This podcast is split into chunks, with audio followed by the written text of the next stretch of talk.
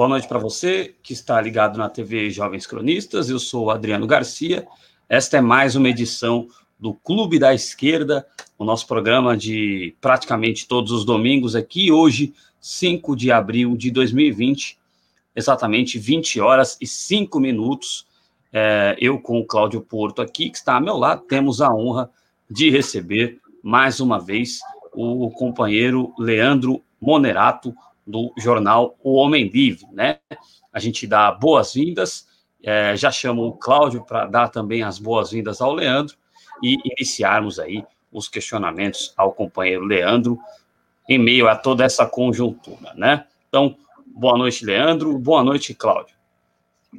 Olá, Adriano, olá o espectador e a espectadora que nos acompanha, né, aquele que nos escuta aí, né, na versão podcast também, seja muito bem-vindo, seja muito bem-vinda. Leandro Monerato, do jornal antifascista O Homem Livre. Seja muito bem-vindo, Leandro, e, claro, é, você fica à vontade para é, fazer as suas, as suas, primeiras considerações. Eu já lanço uma pergunta, né? Como, quais são as suas impressões aí sobre essas duas últimas semanas, principalmente, e sobre as próximas semanas, né, com relação a essa pandemia do novo coronavírus que chega ao Brasil, né, chega ao Brasil é, levantando muitas questões, né, questões de ordem sanitária e também questões de ordem política. Seja muito bem-vindo mais uma vez. Obrigado, Adriana. Obrigado, Cláudio. É, obrigado a todos aí pela, pela participação, pelo convite. É, espero aí a gente fazer mais um bom debate, como a gente sempre sempre que eu participei aqui foi uma boa oportunidade para debater, para conversar e tal é, é difícil levantar um primeiro aspecto, né? Uh, sobre essa crise que tem magnitude ainda que não dá para medir ainda o tamanho dela. Ela pode assumir facilmente um tamanho de algo de proporções de estilo Primeira Guerra Mundial, por exemplo. Né? Não dá para saber. A primeira consideração que eu queria fazer, que eu acho que é, que é uma questão muito importante, é uma questão metodológica, é, que é o seguinte: a sociedade humana, diferente é, das, das outras espécies biológicas, nós somos divididos em classes sociais. Nós somos divididos em, em grupos antagônicos uns aos outros. Né? Isso quer dizer que um fenômeno social ele se desenvolve em sentido contrário, sempre. Né? O Marx ele dizia, ele dizia que o, no capitalismo todo o passo que a humanidade dá em relação a, ao progresso se transforma numa arma né, na mão da burguesia é, para explorar, para aumentar, intensificar a exploração do homem sobre o homem. Né? Então, o, nós, enquanto humanos, a gente não pode cair nessa falácia da, das, de uma ciência neutra, né? De que existiria uma solução única, unívoca para todos os humanos, né? Não, a sociedade humana não funciona de uma maneira tão simples assim.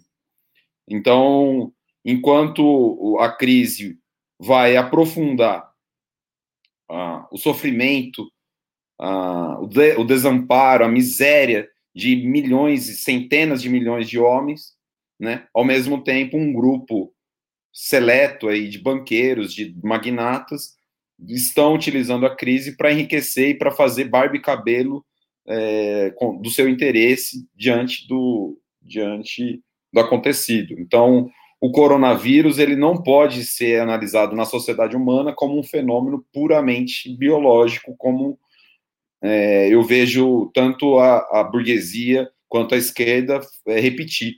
Né?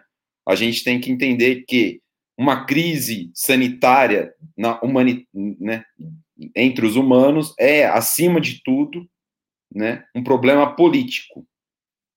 Né? Para a gente resolver o problema sanitário, é preciso enfrentá-lo como um problema político. Não tem como resolver o problema biológico sem resolver, sem tocar, sem enfrentar o problema político essa seria, né, é, eu acho que a primeira advertência metodológica que é, para a gente começar o debate.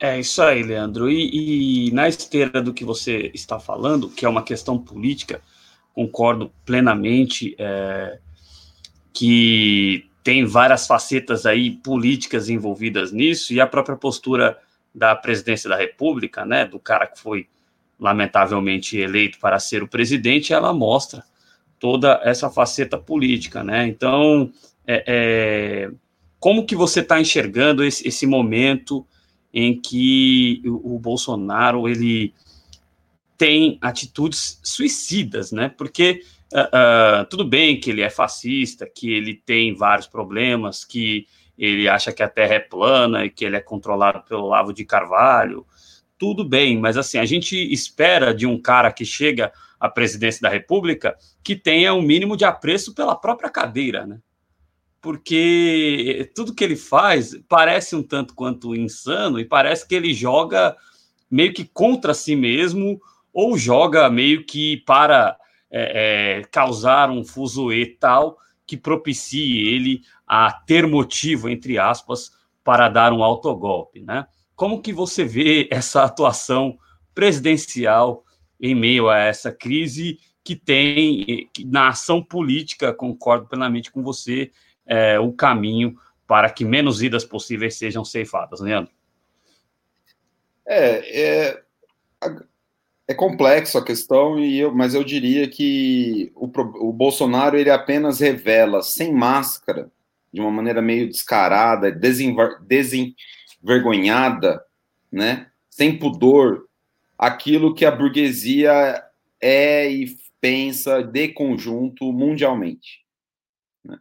Mundialmente, a burguesia e vários elementos da burguesia da extrema-direita brasileira mostraram isso, que é isso, ah, morreu 10% de idosos, o que é isso? Né? Você vê que é, é uma coisa de classe social, né? A burguesia atingiu um grau de decadência tal que é isso aí, né?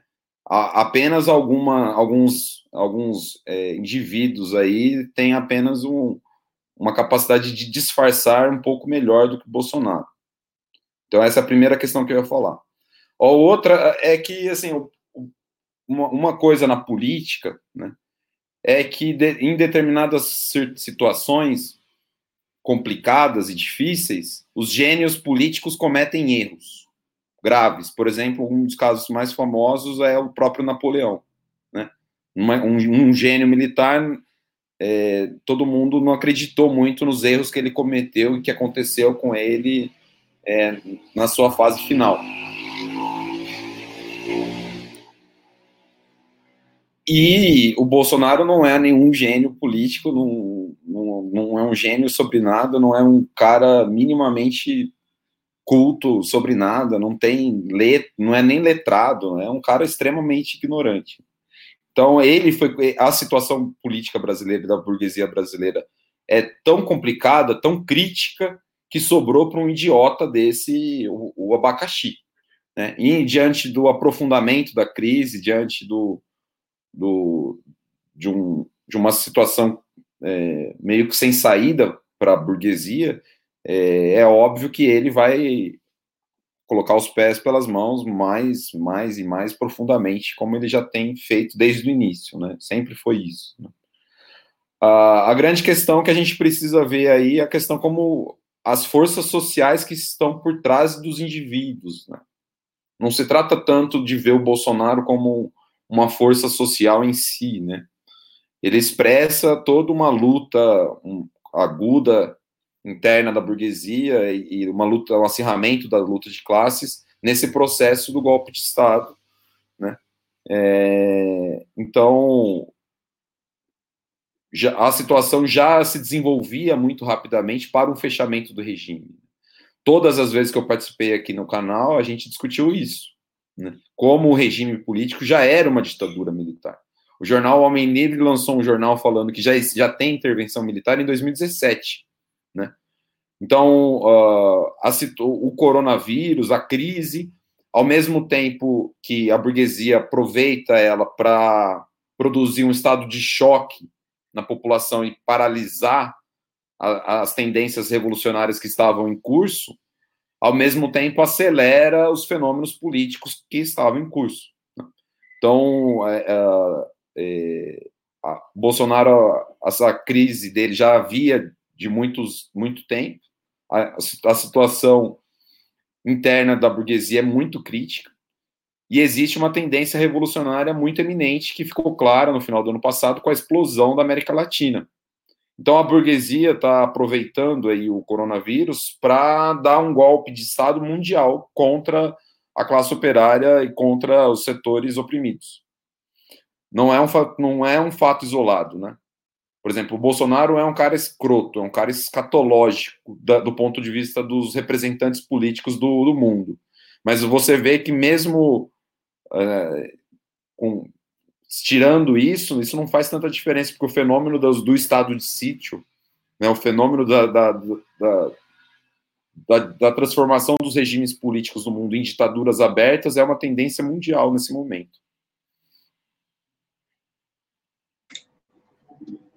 Não sei se faltou alguma coisa. O microfone, Adriano, está desligado. É, perdão aí, é que o computador está meio lentinho aqui. Perdão. Mas é, é isso aí, a gente vai continuar falando é, disso a seguir aqui. Só cumprimentar a galera que está chegando aqui para acompanhar é, mais essa transmissão aqui da TV Jovens Cronistas. Então, um abraço para o Fernando Gregório da Silva.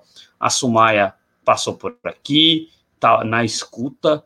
É, o Márcio Caraço está aqui conosco. É, pois é, é, boa noite ao Márcio Caraço, boa noite à Ana Leal, é, beijo para você também.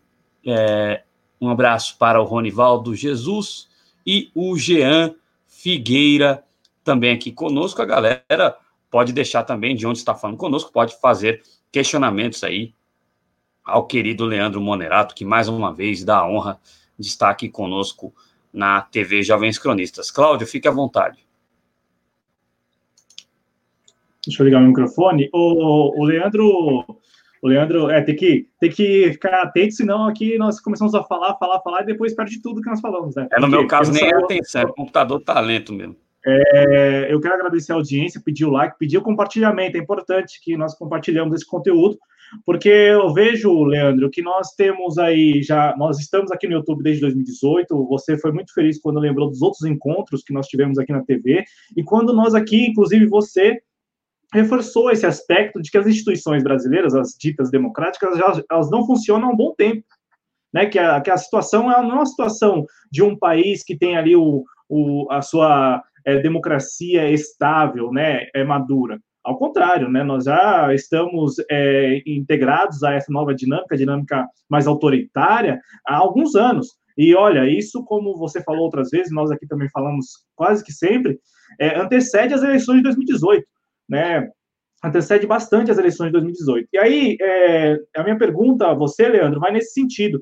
Por que ainda, né, é, apesar de tudo o que vem acontecendo, nós tivemos, é, nós estamos observando ao longo dessas duas últimas semanas, e aqui reforçamos isso, né, a faceta mais, é, mais explícita de que isso também trata-se de algo relacionado à luta de classe, que é alguns trabalhadores podendo ficar em casa e tantos outros né, ali com, com, com serviços que não são necessária, necessariamente essenciais circulando nas ruas. Então, assim, essa hipocrisia que é explícita, né, ela é explícita. Aqui o, nós temos aqui, o Adriano sempre reforça isso, porque o Adriano é um deles, que não, não desempenha uma atividade essencial, mas que amanhã, segunda-feira, aqui em São Paulo, vai se deslocar ao seu trabalho. Então, assim, nós temos observado isso ao longo das duas últimas semanas, que há trabalhadores que podem ficar em casa e trabalhadores que não podem. geralmente, os trabalhadores que não podem ficar em casa são os trabalhadores que não têm qualquer, não têm qualquer garantia, e isso antecede a Bolsonaro e antecede também muito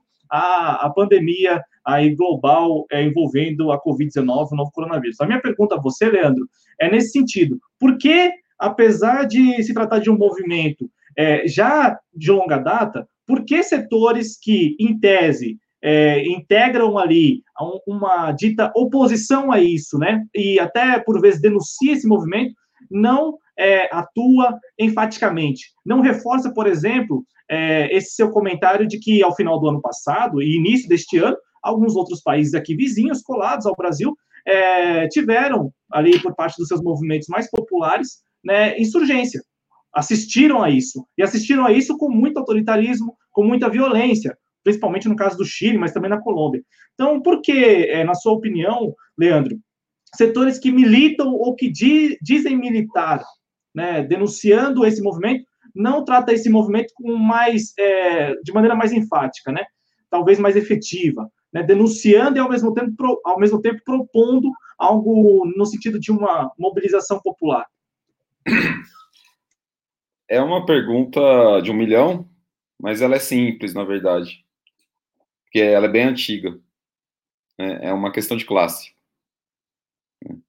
As pessoas, é, eu escrevi um artigo que ia nesse sentido, que eu falava que o vírus o título era O Vírus Mostra Quem é Quem.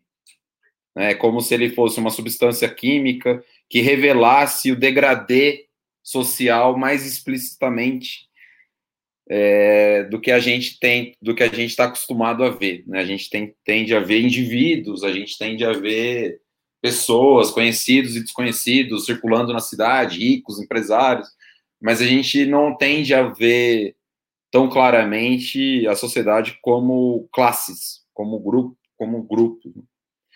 E a pandemia e o isolamento social, o tal isolamento, o, isolamento que existe, mostrou exatamente que ele é um isolamento de uma classe, né? de, uma, de, de frações de classe. Existe uma estimativa de que apenas um terço da humanidade está, está em quarentena. Dois terços continuam é, normalmente as suas atividades. Ou seja, é uma hipocrisia. Né? Um, um, um, camarada do jornal Me Livre escreveu: não vai ter quarentena. Né? Não é que não é que eu sou contra a quarentena, é que ela não existe. Não existirá para milhões e milhões de pessoas.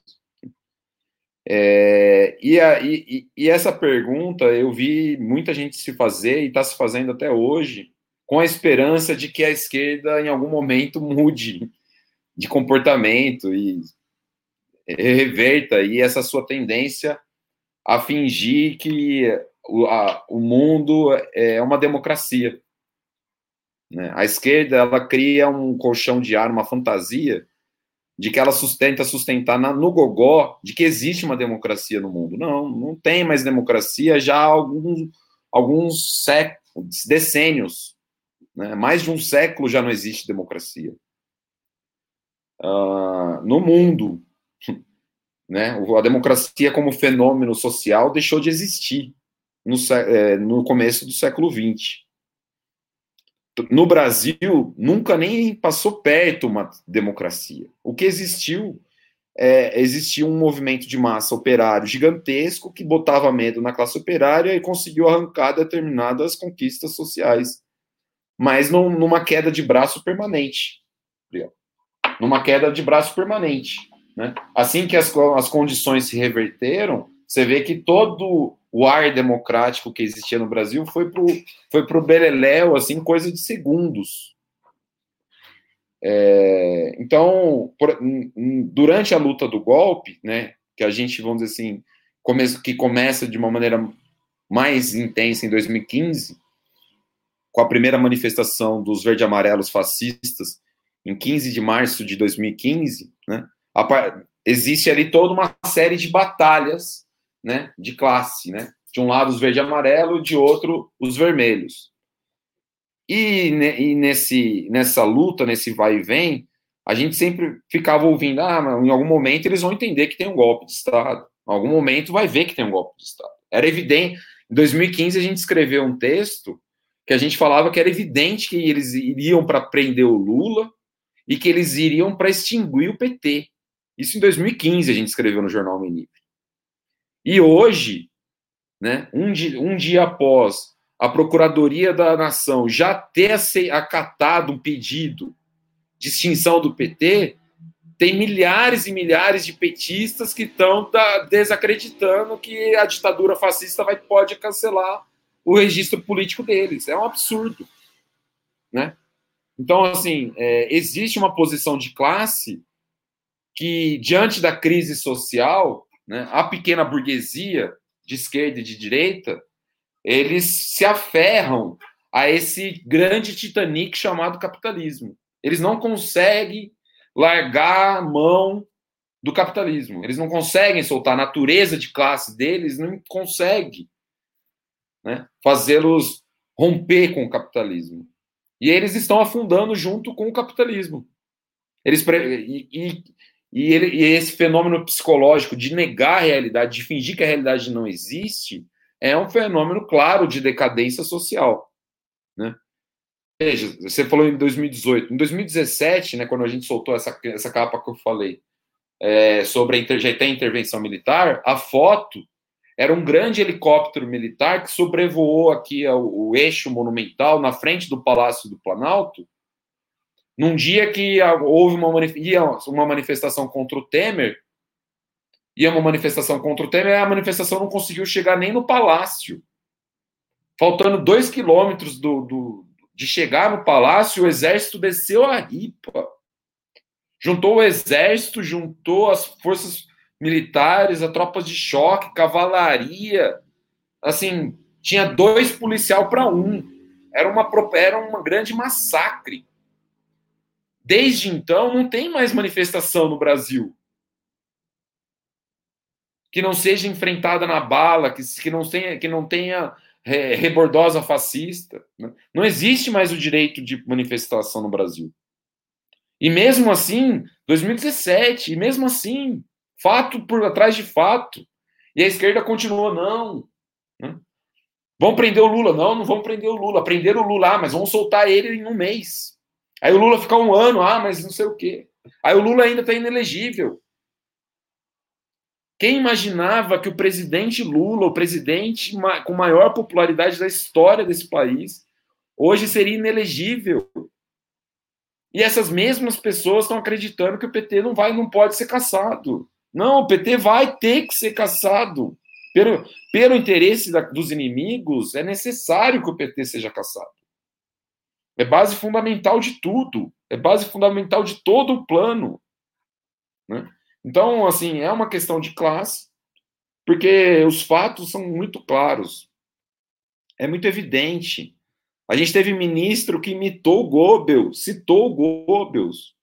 A gente tem nazistas, assim, a gente tem mais uma, uma, uma jovem estudiosa da Unicamp, em 2000 e, acho que 2014, 2015, ela fez um doutorado que ela identificou mais de 380 células nazistas organizadas no Brasil.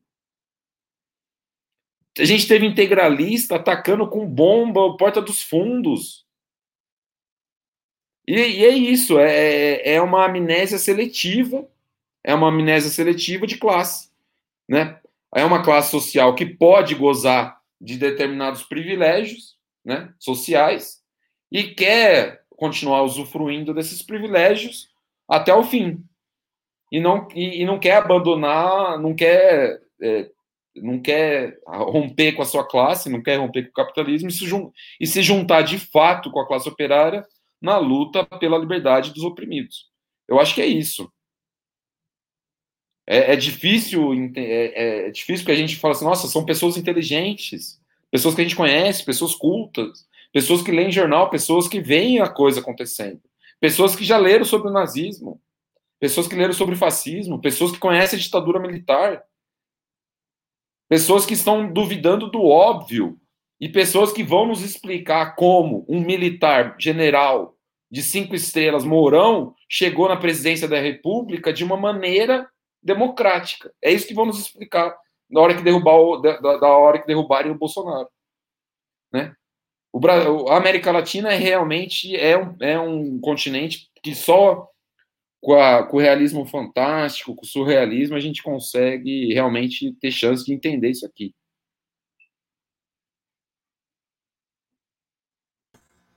É, e, e, eu vou explorar isso aqui um pouquinho mais com o Leandro, porque ele citou o nazismo, e tem um fato sobre o nazismo que é um fato que dá para ser explorado é, continuando nessa linha de raciocínio. Antes, eu quero dizer aqui que o Dória, que está inclusive, para o Dória, o problema não é a circulação de pessoas. É, o problema é onde, quando essas pessoas são vistas, né? Porque as lojas estão fechadas, os bares, os restaurantes estão fechados, corretamente fechados, mas para o Dória, é, as, as pessoas que trabalham em ambientes fechados, as pessoas que trabalham em repartições privadas, sejam eles escritórios, sejam eles call centers, sejam eles em indústrias que não são indústrias básicas, essas pessoas estão trabalhando, essas pessoas estão lotando pela manhã é, o transporte público, né? Então, o problema não é a circulação de pessoas, o problema é onde as pessoas são vistas. Quando as pessoas não são vistas, elas não são o problema. Então, baita hipocrisia do Dória, que está sendo aí venerado por uns babaquinhas, né? É, é, bom colocar esse termo, uns babaquinhas que estão venerando o Dória. Me desculpe, o Cláudio, se eu exagero, mas é, eu, eu, eu, Adriano, estou dizendo isso, me responsabilizo por dizer isso. O Leandro, é, é, antes de, de, continuar com você nesse assunto que é importante, é, cumprimentar mais gente chegando aqui. Raquel Sampaio, beijo para você. A Maria Inês Chaves também está aqui conosco. O grande Denis Pinho, lá da Tripalho, que esteve aqui conosco sexta-feira. Quem não viu o programa, veja, que também lá tem muitas reflexões importantes. É, também apareceu aqui a Suzy Cidreira, é, abraço para você. A Marina Ruth está aqui também. É, abraço para todos aí. Quem for chegando, vai deixando o like e vai é, compartilhando. O Barba Dialética está aqui conosco. O grande Daniel Faleiros, lá do canal Barba Dialética. Se você não é inscrito ainda, se inscreva no canal Barba Dialética. O Luiz Melo está aqui conosco, muito obrigado. É isso aí, muito o pessoal repercutindo aqui as células nazistas, careca da ABC. Eu já corri lá em São Caetano, eu já corri de careca lá em São Caetano, né? Tava voltando um show de rock eles não gostam muito de quem curte é, classic rock, de quem curte hard rock, não. É, já tive que correr lá na Avenida Goiás. É, abraço para Ciências Humanas TV, o grande Tiago Caetano. Quem não conhece ainda, se inscreva lá no canal do Ciências Humanas TV, do grande Tiago Caetano, que também traz reflexões importantes para a gente. A Tuca colabora com dois reais aqui, muito obrigado, Tuca. É, assista depois aí, viu? É, é isso aí. É isso aí, galera toda é, vai deixando seu comentário, vai deixando seu like e compartilhando. O Leandro, é, na esteira do que você falou, é importante a gente lembrar aqui que o primeiro partido que foi extinto pela, pelo regime nazista foi o Partido Social Democrata, né? Eles primeiro extinguiram o Partido Social Democrata e depois extinguiram todo o resto, o, Leandro. Então, é, tudo bem, eram outros tempos, mas isso está em curso no Brasil, a ver se eles vão conseguir extinguir o maior partido do Brasil. Mas eu também estou com você. Eu não, eu não vou dizer que vão, mas eu não desacredito de nada. Dessa gente, eu não desacredito de nada, o Leandro.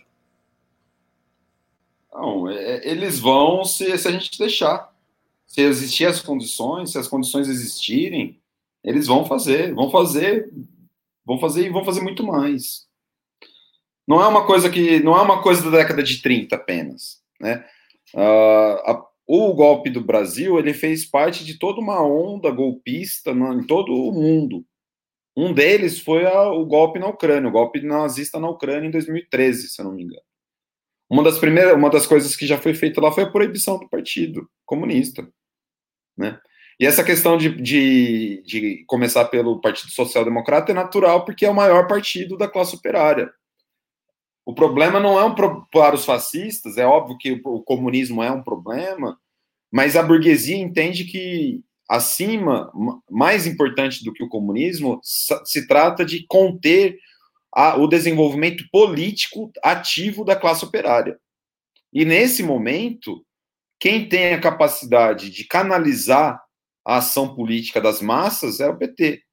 Então, é o PT, por mais que ele seja dirigido por, direções que eu discorde, que tenham políticas é, conciliadoras, uma postura pelega em muitos casos, inclusive diante da sua própria possibilidade de, de extinção, é, é, um partido que, que os mi milhões de operários se representam, se refletem neles. Né? O PT não é um partido de operários, é óbvio. Estou vendo aqui o camarada, abraço aí para o Barba, dialética.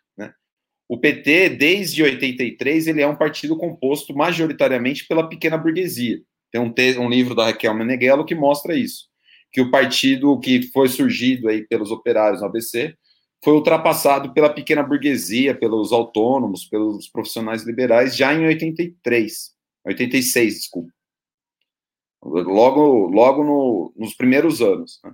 Mas é um partido onde a classe operária de conjunto se expressa através da CUT, através do MST, através do, do movimento negro, do movimento de mulheres, do movimento de periferia.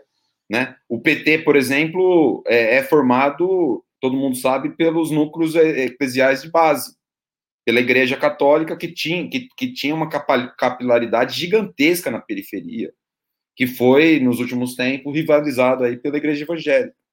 Né?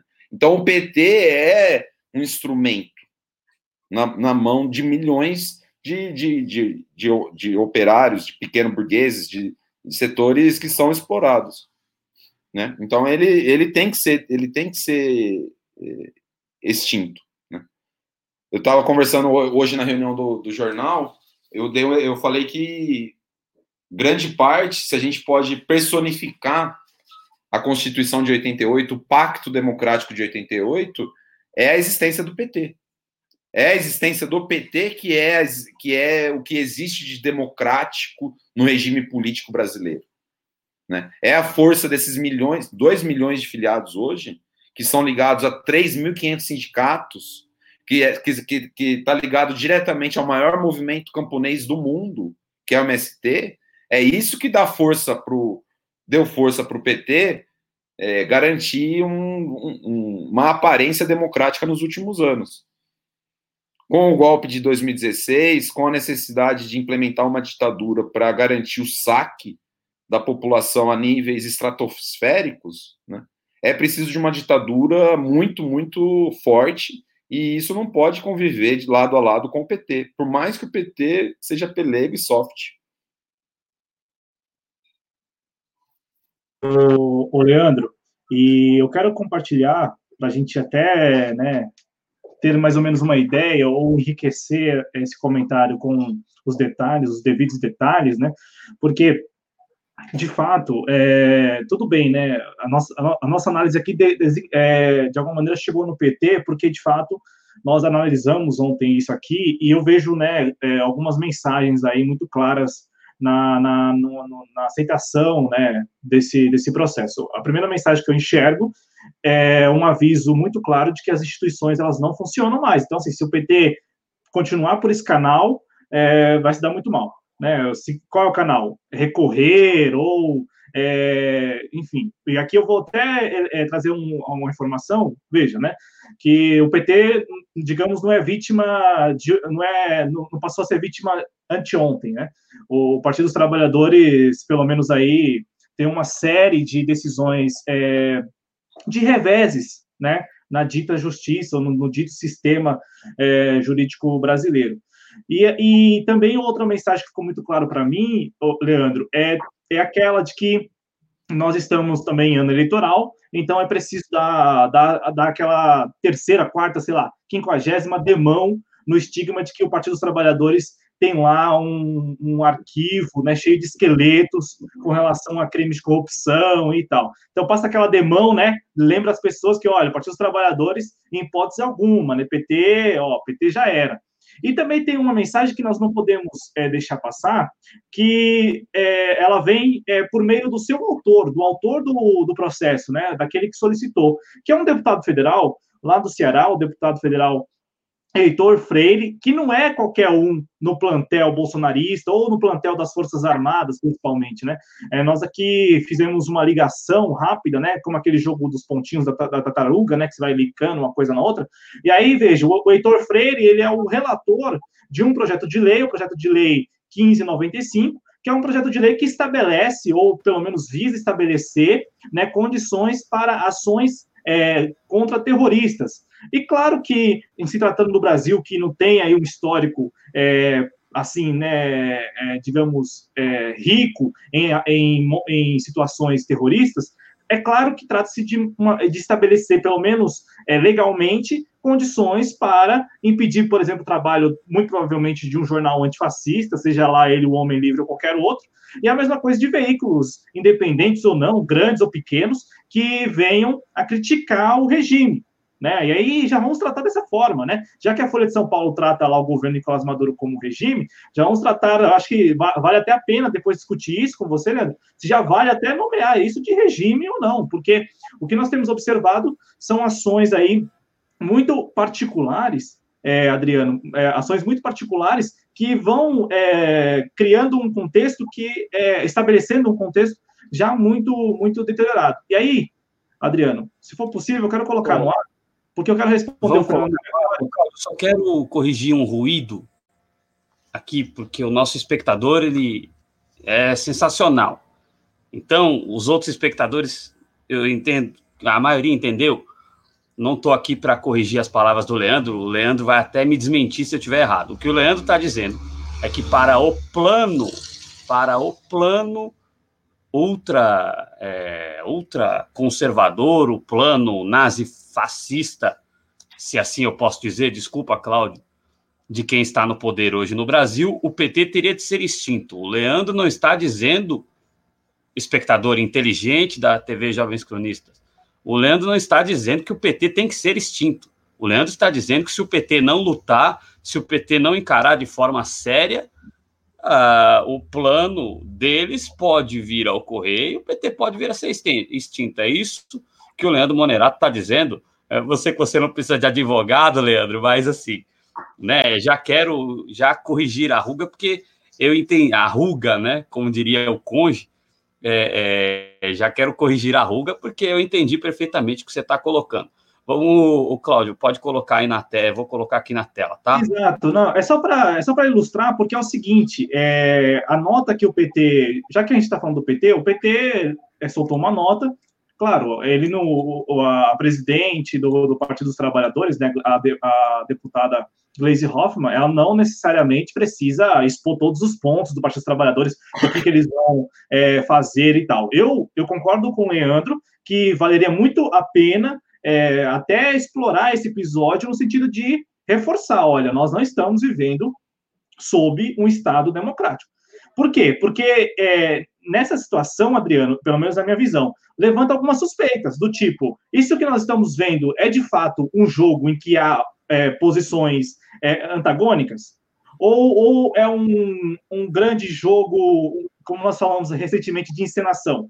Por quê? Porque levanta suspeita né, quando você não reforça, olha, isso aí pode sim levar à cassação do nosso registro. E aí eu chamo a atenção do ministro, que é o ministro responsável aí por esse processo, que é o ministro Og Fernandes, o ministro que foi indicado pelo próprio ex-presidente Lula, né, e que em 2018 votou ali junto com outros ministros contra a candidatura do ex-presidente Lula. Então, assim, esperar que um ministro desse é, não tenha a coragem e o culhão é, necessário necessários de caçar o registro, aí também né, é forçar a barra com todo respeito, e aí aqui vai mais uma vez o reforço. Partido dos Trabalhadores, na nota, não é, fez nenhuma crítica é, enfática à, à, à decisão do, do, Ministério Público Eleitoral, né? E colocou ali que o Partido dos Trabalhadores tem uma longa, uma longa trajetória, né? Tem uma história é, de muitos anos e tal.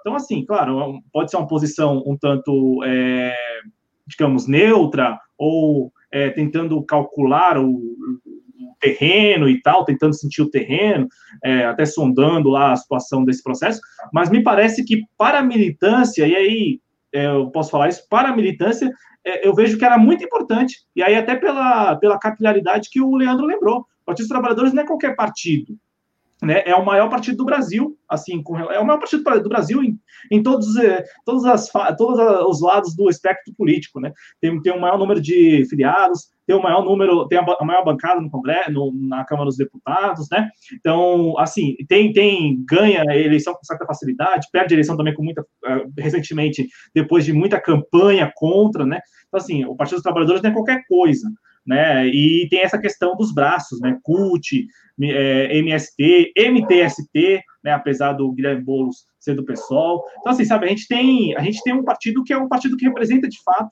a, apesar de né, ter uma posição toda estranha neste momento, pelo menos oficialmente, com relação ao que está acontecendo, mas representa ali um, uma, um, uma certa oposição, né? Pelo menos no jogo aí representa isso. Eu só quis mostrar essa tela porque o Fernando Gregório perguntou né, do ministro que vai, é, que está responsável pelo processo. E é o Hugo Fernandes, né, um ministro que, como eu disse, foi indicado pelo ex-presidente Lula, né, e que é, também votou contra a candidatura em 2018 do ex-presidente Lula. Portanto, né, já tem ali, pelo menos, é, é, em papel, né, né, em papel a sua colaboração com o que aconteceu em 2018, que foi a impugnação da candidatura do ex-presidente Lula, Leandro. Então, assim, não dá para confiar muito nesses, nesses players, né?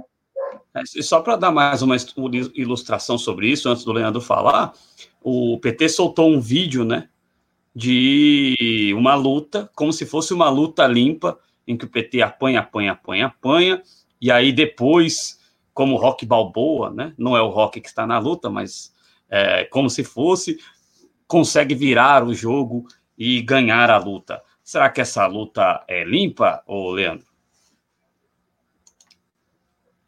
Bem, dentro das instituições não tem nem luta, né? É um massacre, é um genocídio. Né? A esquerda só tem sendo, só está sendo derrotada atrás de derrota, acumulando derrotas assim vergonhosas, humilhantes. Né?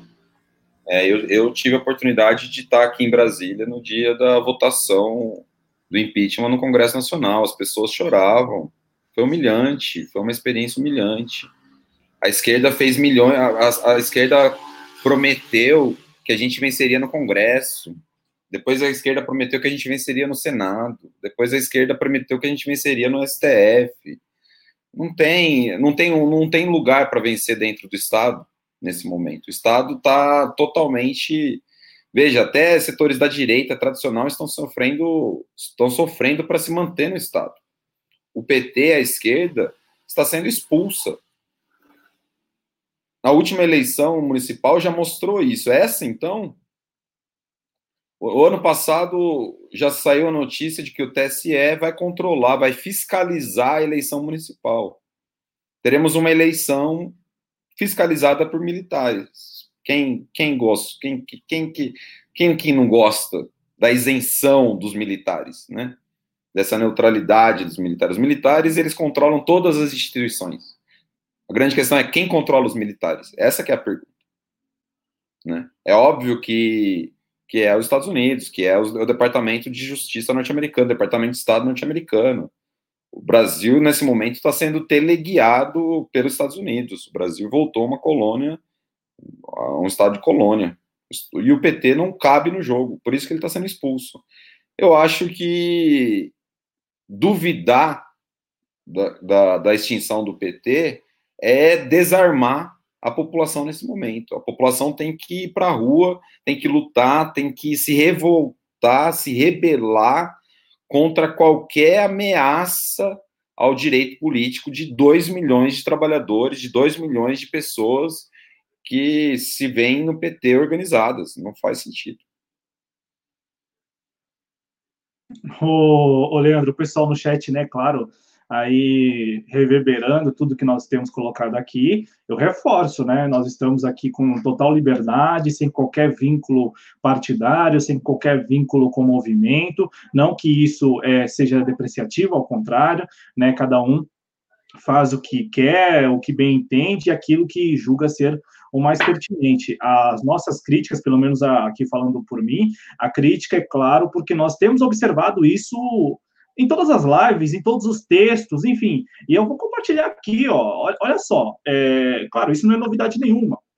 Mas é o seguinte, o Leandro. É, é, nós temos um conjunto de projetos de lei no Congresso Nacional que já visam ali, digamos, fechar o regime. Estabelecer condições legais para isso, porque no dia a dia, é como nós noticiamos aqui, você tem jovens, como em São Paulo, um número grande de jovens sendo sequestrados dentro das suas casas e depois os corpos aparecem boiando eh, na represa ou aparecem na mata fechada, e aí ah, se descobre que quem sequestrou é, foram agentes da polícia militar e que eles agora estão lá é, trabalhando em setores administrativos. Então, assim, sabe, fica por isso e todo mundo fica quietinho ali e tal. Então, assim, a gente já tem um Estado muito autoritário e, e, e então, assim, me parece que eles querem estabelecer isso lá, né, amparar isso legalmente, mais ou menos seguindo, é, digamos assim, a trilha da, da Hungria, do Viktor Orbán, né? Vai, vamos legalizar tudo, vamos legalizar tudo. Como mais recentemente, em nome da Covid ou do enfrentamento da Covid-19,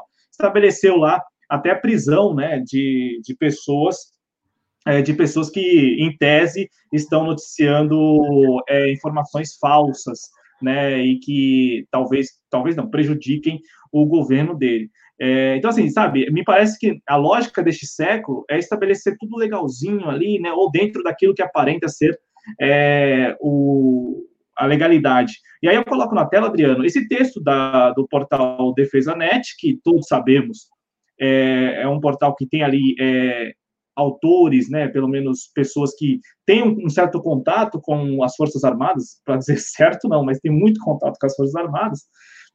E eles publicaram um artigo na semana passada, que é esse, né, exclusivo. General Braga Neto assume o Estado-Maior do Planalto. Primeiro que é, eu desconhecia, e aí eu passo a palavra para o Leandro falar, mas eu desconhecia a figura desse Estado-Maior do Planalto. Eu não sei se é uma novidade ou se já existia, mas o fato é que o general Braga Neto, que é o atual ministro da Casa Civil, é, segundo defesa, o portal Defesa Net, né, foi o primeiro a publicar, lembre-se, né, ele escreve aqui, né, ao abrir a coletiva de imprensa na tarde de segunda-feira, 30 de março, quando houve aquela alteração da, do modelo de entrevistas coletivas para divulgação dos números e informações sobre o novo coronavírus do Brasil, né, é, antes era somente pelo Ministério da Saúde, até sexta-feira retrasada, e na segunda-feira passada é, passou a ser ali comandada pelo ministro é, general né, do Exército Braga Neto, é, o segundo, o, o Defesa Net, desde a segunda-feira, ele assumiu um novo papel na política, né, que é a continuidade do seu último cargo, o de chefe do Estado-Maior do Comando do Exército. Agora, o general Braga Neto, de interventor no Rio de Janeiro, né, no ano em que a ex-vereadora Marielle Franco é executada, é o chefe do Estado-Maior do Planalto. Né, uma posição bem mais abrangente do que a já poderosa função do ministro chefe da Casa Civil. Eu não vou ler, eu vou deixar o link no nosso chat, mas é o seguinte: é, não sei se eles formalizaram. Eu, o que eu tinha lido é que o general Braga Neto ele é o coordenador desse de, um, de uma espécie de comitê, né, de, um, de um órgão, de um colegiado que foi criado com ministros de Estado para lidar com a Covid-19, mas segundo o Defesa Net, que como eu disse, né, tem lá é, tem lá um, um braço, né, tem ali é, tem lá seus seus seus informantes, então tem lá suas fontes. É, para eles, a, a, informação é de que é, se estabeleceu o tal do deixa eu pegar aqui de novo, né, o tal do Estado-Maior do Planalto, e o seu comandante é o general Braga Neto. E aí eu passo a palavra para o Leandro, porque é o seguinte, Leandro, nós temos no Brasil já há um bom tempo, e eu observo isso desde 2011, 2012, com a Comissão da Verdade, da Dilma Rousseff, o Etchegonha ali botando pressão e tal, é, me parece, Leandro, que tem, um, a, ao menos desde o início da, da década que se encerrou, é, os, as Forças Armadas, elas é, tem um, um, um, poder de influência é, muito forte. Talvez nos governos do Lula, nos dois governos, a gente não tenha, e aí você pode até me corrigir, mas a gente não tenha visto isso com tanta clareza. Mas no governo, nos dois mandatos da presidente Dilma, Michel Temer e Bolsonaro, as Forças Armadas vêm é, agregando agregando-se à estrutura do, do, da, do governo, do poder executivo, com muita facilidade né? E aí, eu, como eu disse, coincide com a Comissão da Verdade, né? Aí depois você tem ali as megas operações, aí vamos lembrar 2015 lá no Rio de Janeiro, né? É, agora me fugiu o nome da comunidade é, não é a comunidade do Complexo do Alemão, me fugiu o nome, Adriano, mas em 2015 a Dilma manda as Forças Armadas lá para, para, para, para a comunidade, tem também o uso das Forças Armadas para os grandes eventos, e aí nós terminamos com Bolsonaro, é, talvez aí continua, continua na, à, à, frente da presidência oficialmente, continua ali é, com aquele papel, né, ou interpretando aquele papel de ser o, o, bobo da corte, o que alegra a turma, o palhação, né, faz ali declarações que geralmente repercutem bastante na mídia, enquanto seus quadros são todos militares. É, eu pergunto a você, eu pergunto assim, passa a palavra para você para entender como está observando isso, porque para mim, assim, é uma oposição, mas para mim o negócio já foi. Né, já foi, e agora é tentar estabelecer junto à, à sociedade civil a conscientização de que nós já estamos nessa fase. Olha, é, eles já dominaram o jogo e agora precisamos revidar, é, revidar, porque me parece, né? Me parece que é um jogo muito, muito prejudicial para o que nós entendemos como soberania nacional, para o que nós entendemos como é, um Estado, talvez, aí, de bem-estar social também, né, de justiça social no Brasil, que considere os mais pobres. Como você está vendo tudo isso, Leandro? E aí essa informação do general Braga Neto como, digamos assim, o, o presidente de fato, né, é, neste momento, pelo menos, de enfrentamento à Covid-19. É, essa informação foi bastante noticiada, né? Foi bastante divulgada em toda a imprensa, já está reverberando no mundo todo, né? 247 diz que essa informação foi, foi enviada, inclusive, para a Argentina. Né? 247 tem bastante, é, bastante relações internacionais e tal.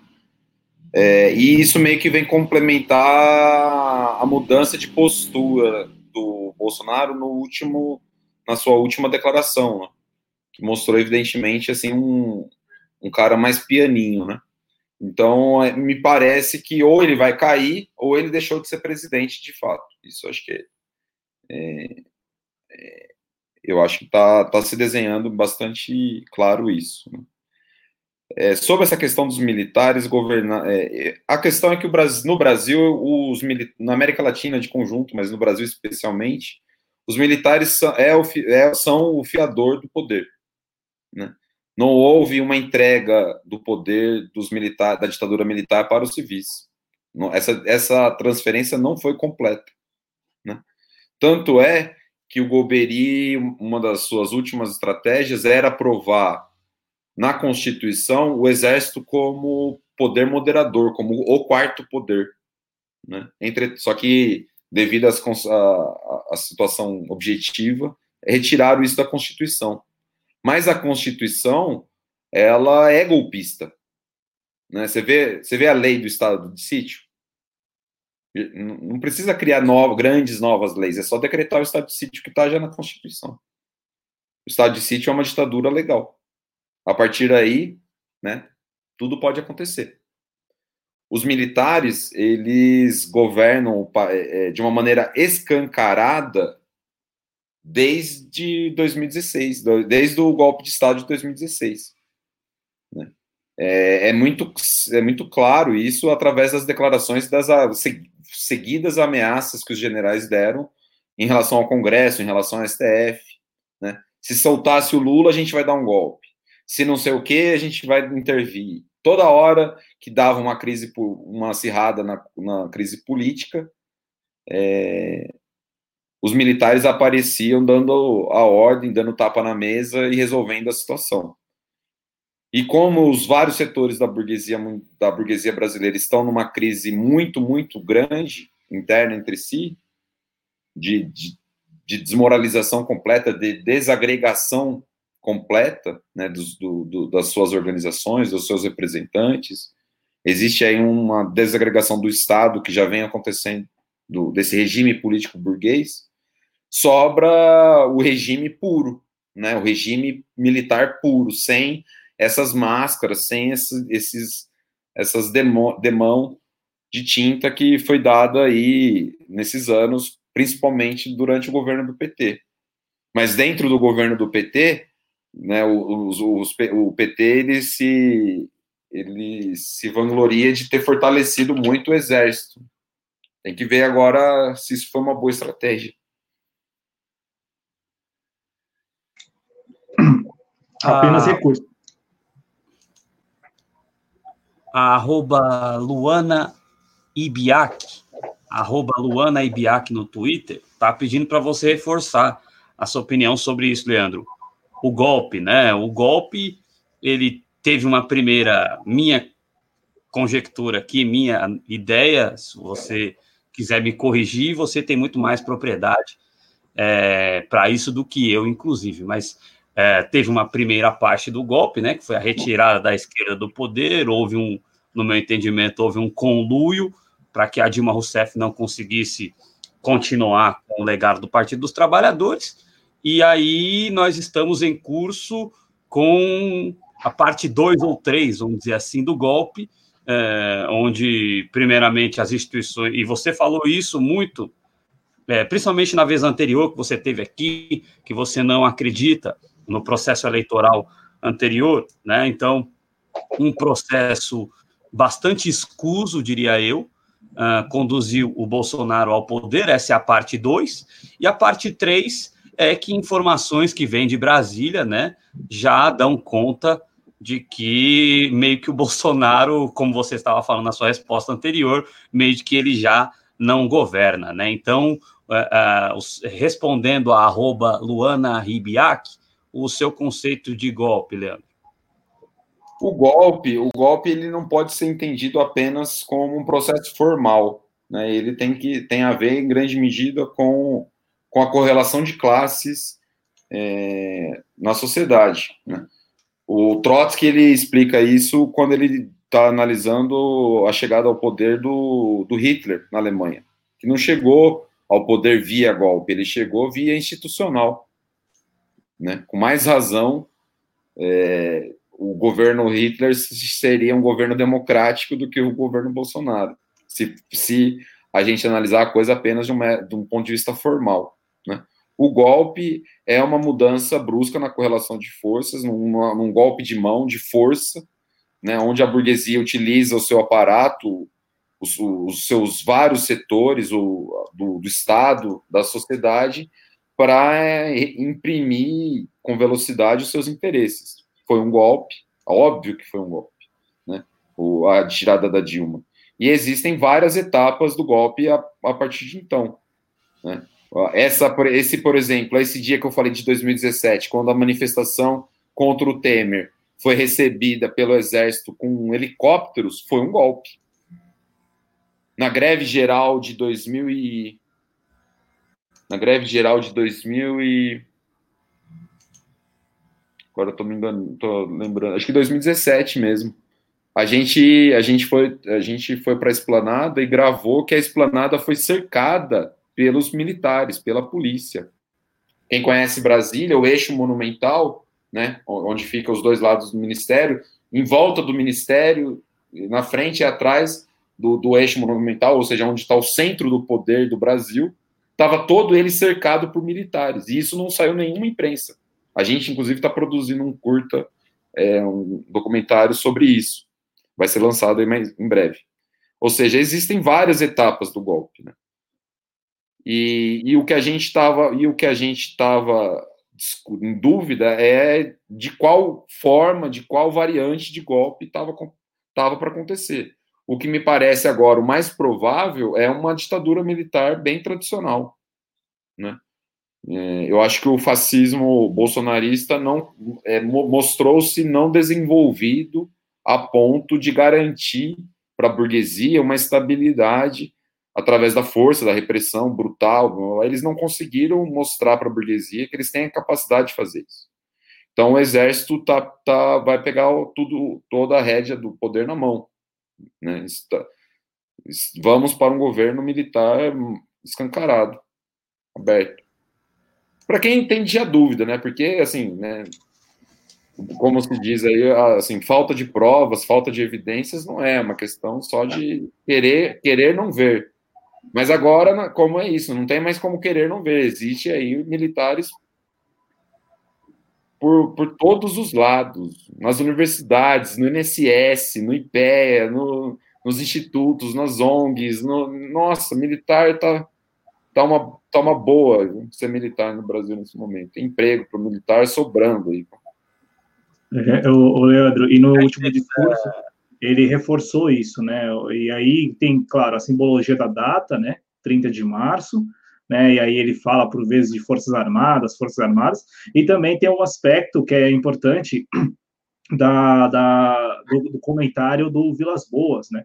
Reforçando que Bolsonaro é, ele tem lá seus desvios e tal, mas é, ainda é né, ali o presidente, talvez, talvez é, agradando a criança, né? Sabe, você dá um doce para a criança e fala assim, não, ó, nós ainda consideramos vocês, mas já está o Braga Neto lá tomando a sua posição. E, e assim, eu, eu, também vejo, eu tô com aqueles que, que falam que Bolsonaro ele, ele quando, quando foi quando foi assinar lá o contrato, entre aspas, é claro, ele sabia muito bem do seu papel é, meramente é, de caricatura, sabe, de de, olha, você está aqui porque você, digamos, representa lá, né, ou representou por um bom tempo as nossas demandas, mas assim, demandas bem localizadas ali do, dos, dos, militares do Rio de Janeiro, lembre-se, né, ele não, ele não, representava os militares de todo o país, ele só ele representava, em tese, também alguns militares no Rio de Janeiro.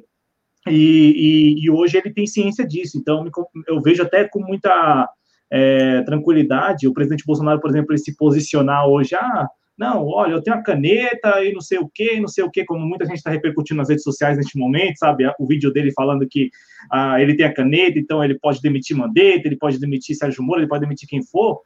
É, e, e, isso, para mim, faz parte do, do, do, espetáculo, né? Porque é, quem está liderando, pelo menos neste momento, o governo no enfrentamento à Covid-19, para retomar um pouco aí essa questão da pandemia, é, foi, foi o foi, foi, foi é, é, o, é o general Braga Neto, que não é qualquer um, lembre-se, né? Não é qualquer um. Esteve lá na intervenção no Rio de Janeiro, algo que em 2000, já em 2017, já em 2018, né, mostrava muito bem, é, e, e, talvez aí, o Leandro, é bem didático isso, né? Você coloca militares nas ruas para avisar, ó, nós, nós estamos aqui, e em 2018 foi isso. É, a criminalidade seguia no Rio de Janeiro é, antes e depois da mesma forma, o Estado continuou, continua sucateado, claro, a cobertura da mídia mudou radicalmente, né? Em duas semanas ali do mês de fevereiro, com o decreto da intervenção, da intervenção da segurança pública do Rio, a, a mídia, principalmente a, a, Globo, né, mudou radicalmente. Aquela cobertura catastrófica, né, de que havia rastões, tudo que era lugar no Rio de Janeiro, passou a ser ali é, de, de acobertar né, ações é, em certa medida. Nós tivemos chacinas né, promovidas por militares, pelo menos é o que se denuncia, o que tenta ainda se, se provar na justiça, né, sem muito êxito, é claro. Né.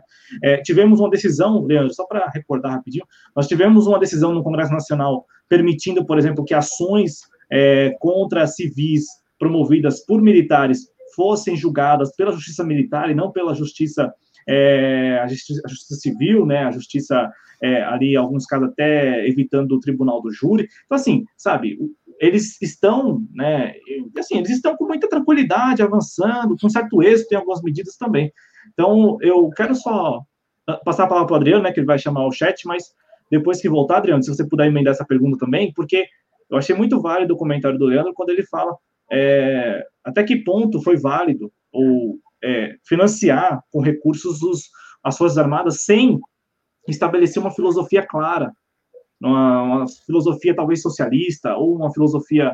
E aí eu até me baseio muito na, nas Forças Armadas é, bolivarianas lá da Venezuela, em que você sente quando o comandante ali vai falar, ou qualquer quadro do, das Forças Armadas vai falar, que eles estão dentro daquela, daquela filosofia. Né? Não trata-se apenas de dinheiro ou de de apoio meramente, mas estão dentro de uma filosofia. E aí, e aí eu depois quero falar quero conversar com o Leandro sobre isso, porque eu acho muito válida esse ponto, porque pelo outro lado, Bolsonaro, os militares todos estão dentro de uma filosofia que é claramente de subordinação aos interesses externos, principalmente dos Estados Unidos, Adriano. Não, perfeito, Cláudio. É isso aí, e você já vai continuar falando aí com o Leandro, tá? Só cumprimentar aqui outras pessoas que chegaram. Muito obrigado, a audiência hoje muito boa. Obrigado a todos. Compartilhe aí, chame os amigos para se inscrever. Quem puder, colabore conosco. Os instrumentos estão na descrição do vídeo e É, Superchat também é importante, porque deixa o vídeo bem ranqueado. E, bom, vão deixando seus likes aí, que também é muito importante. Carlos Booro chegou por aqui. É, PT não abre, abraço. Como, né? PT já colocamos aqui que é o maior partido do Brasil, já colocamos o que o PT tem que fazer, é, temos que interpretar corretamente o que é colocado, né? É, bom, o Antiman chegou por aqui também, abraço para ele. A arroba Luana Ribiac continua dizendo aqui que a classe média. A classe média não entende porque não quer, né, Luana? A classe média sabe também que foi um golpe. Tanto é que a parte esquerdista da classe média denuncia este golpe, né? E que não é pequena a parte esquerdista pós-moderna da classe média, né? É, sem demérito à pós-modernidade, porque eu nasci na pós-modernidade também, então, mas que é pós-moderna e que tem alguns erros é, interessantes, é, e que o Leandro muito bem denuncia esses erros no seu trabalho, tem. É, a Denise Terezinha de Carli, sempre conosco, não recebeu a notificação hoje. A Sara Góes está falando que o Vilas Boas está fazendo hora extra no mundo. Falar em Sara Góes, amanhã o DCM TV recebe, eu vou estar trabalhando, né? Porque a minha vida não importa para o João Dória nem para o presidente da corporação em que eu trabalho. Então eu vou estar trabalhando, mas depois vou assistir às 10 da manhã. O programa começa um pouco antes. O Eduardo Suplicy estará na DCM TV e ouvir o Eduardo Suplicy é sempre interessante. Tomara que a internet dele esteja boa e, e possa propiciar a realização do, do, da entrevista, porque é sempre. Ficou para terça, bem dito aqui para Saragóis, ficou para terça, ansiosamente aguardando aí pela entrevista do Eduardo Suplicy.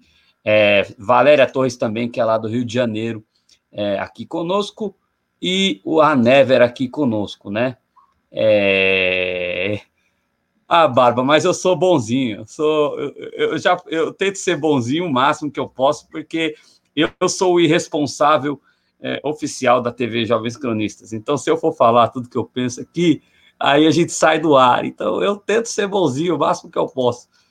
É, Cláudio, fica à vontade aí para continuar questionando o Leandro. Não, enquanto a gente tenta sair na frente, o YouTube exclui nosso vídeo é, da, da, lista é. também. Então, nós temos que ser um pouco ponderados, aí ficamos aqui um tanto é, com o pé atrás.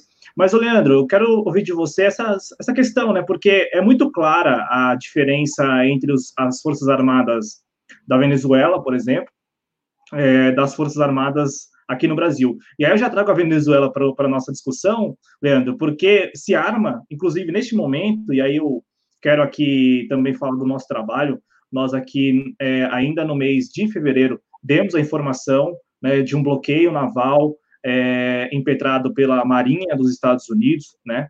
É, então, portanto, pelos fuzileiros navais dos Estados Unidos, contra a Venezuela. E isso, é, de fato, está se concretizando agora, né? Inclusive aí com possibilidade de é, aliados da Venezuela é, entrarem, né? É, apoiando ali o país vizinho, o país bolivariano. Na semana, no último dia 30, nós tivemos um episódio que dá uma sinalização nesse sentido, que é que foi quando um navio de bandeira portuguesa avançou contra é, os oficiais ali da Marinha venezuelana, né, da, da, Marinha bolivariana.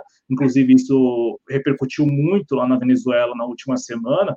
E, e assim, não é aqui fazendo defesa explícita, até porque nós não temos procuração, mas a, o governo bolivariano, as forças armadas bolivarianas da Venezuela, é, divulgaram áudios né, da troca de de, de, de, da conversa que, que houve entre o, o, o, o navio ali da, da Marinha, da, das Forças Armadas Bolivarianas, com o, o outro navio, né, um navio que estava em direção a, a Curuçal. E, e, deixou, e deixou claro para eles que eles estavam em, em águas ali é, internacionais e com isso teriam que antes é, apresentar documentação, ou seja, né, a Venezuela defendendo a sua soberania, defendendo ali o seu espaço, o navio, né, prontamente, de fato, as, as imagens, né, e eu não sei se o Leandro viu esse vídeo, mas as imagens dão conta do navio vindo para cima do, dos, dos, dos, oficiais ali da Marinha venezuelana. Então, assim, é, a pergunta é essa, Leandro, é, é, o PT, de fato, investiu, talvez tenha investido bastante em recursos financeiros nas suas armadas. No entanto, não conseguiu, ao longo do período em que esteve no poder, é, estabelecer uma, uma filosofia, que é algo que nós vemos assim muito claro na Venezuela. Os caras lá, independente de Maduro, Deusdado Cabede, enfim, quem for, eles estão dentro da filosofia bolivariana, dentro da filosofia chavista também, em certa medida. E aí, é, também esse aspecto do nosso golpe aqui no Brasil, Leandro, com relação à Venezuela. Se, nós, se isso também não está dentro desse contexto de, olha, vamos estabelecer ali um, um, um aliado estratégico para, eventualmente, é, em uma possibilidade de guerra, mesmo de invasão, de intervenção na Venezuela, termos esses aliados encurralando o país bolivariano. Não, é, a, a, me parece que a diferença entre os dois exércitos se deve à existência de uma revolução né, no, no, nosso país vizinho aqui, a Venezuela, que arrastou aí uma toda uma toda uma base do exército para o nacionalismo, né? Enquanto o Brasil, por sua vez, desde a ditadura militar, tem um exército subordinado à doutrina de segurança nacional norte-americana todo o exército norte-americano brasileiro, desde o Golbery, está sendo formado, treinado pelo, pelos Estados Unidos. Então, o, o, Brasil, o exército brasileiro, enquanto staff, né, enquanto é, hierarquia, está totalmente dominada pelos entreguistas, pelos Chicago Boys. Né? Existe um entrosamento muito grande entre os militares e o neoliberalismo na América Latina desde o Pinochet. É, e sim, acho que a situação da Venezuela, obviamente, está tá se degringolando. Né? Uma coisa que eu acho que a gente tem que notar na nossa análise é que antes dessa pandemia, dessa crise da pandemia, a gente teve uma guerra mundial que bateu na trave. Ela bateu na trave e, por pouco a gente escapou, que foi a crise Estados Unidos-Irã. Né? É, então, existe aí um clima de tensão no ar e uma probabilidade de guerras é, mundial vai se tornando cada vez mais é, eminente. E, e, e, o, e, o, imperialismo vai manobrando, ora na América Latina, ora no Oriente Médio, é, para ir, através de aproximações sucessivas, conseguir realizar o seu plano um golpe no Brasil, é, com certeza, favorece é, é, os planos norte-americanos no continente. E colocam em ameaça milhões de trabalhadores brasileiros que vão ser utilizados como bucha de canhão numa possível guerra como essa, que é um absurdo. Né? Então, assim, a gente, se a gente quer evitar a guerra, né, se a gente quer defender a soberania nacional da Venezuela e brasileira, e não quer entrar numa guerra, a gente precisa derrubar essa ditadura militar, esse golpe em curso.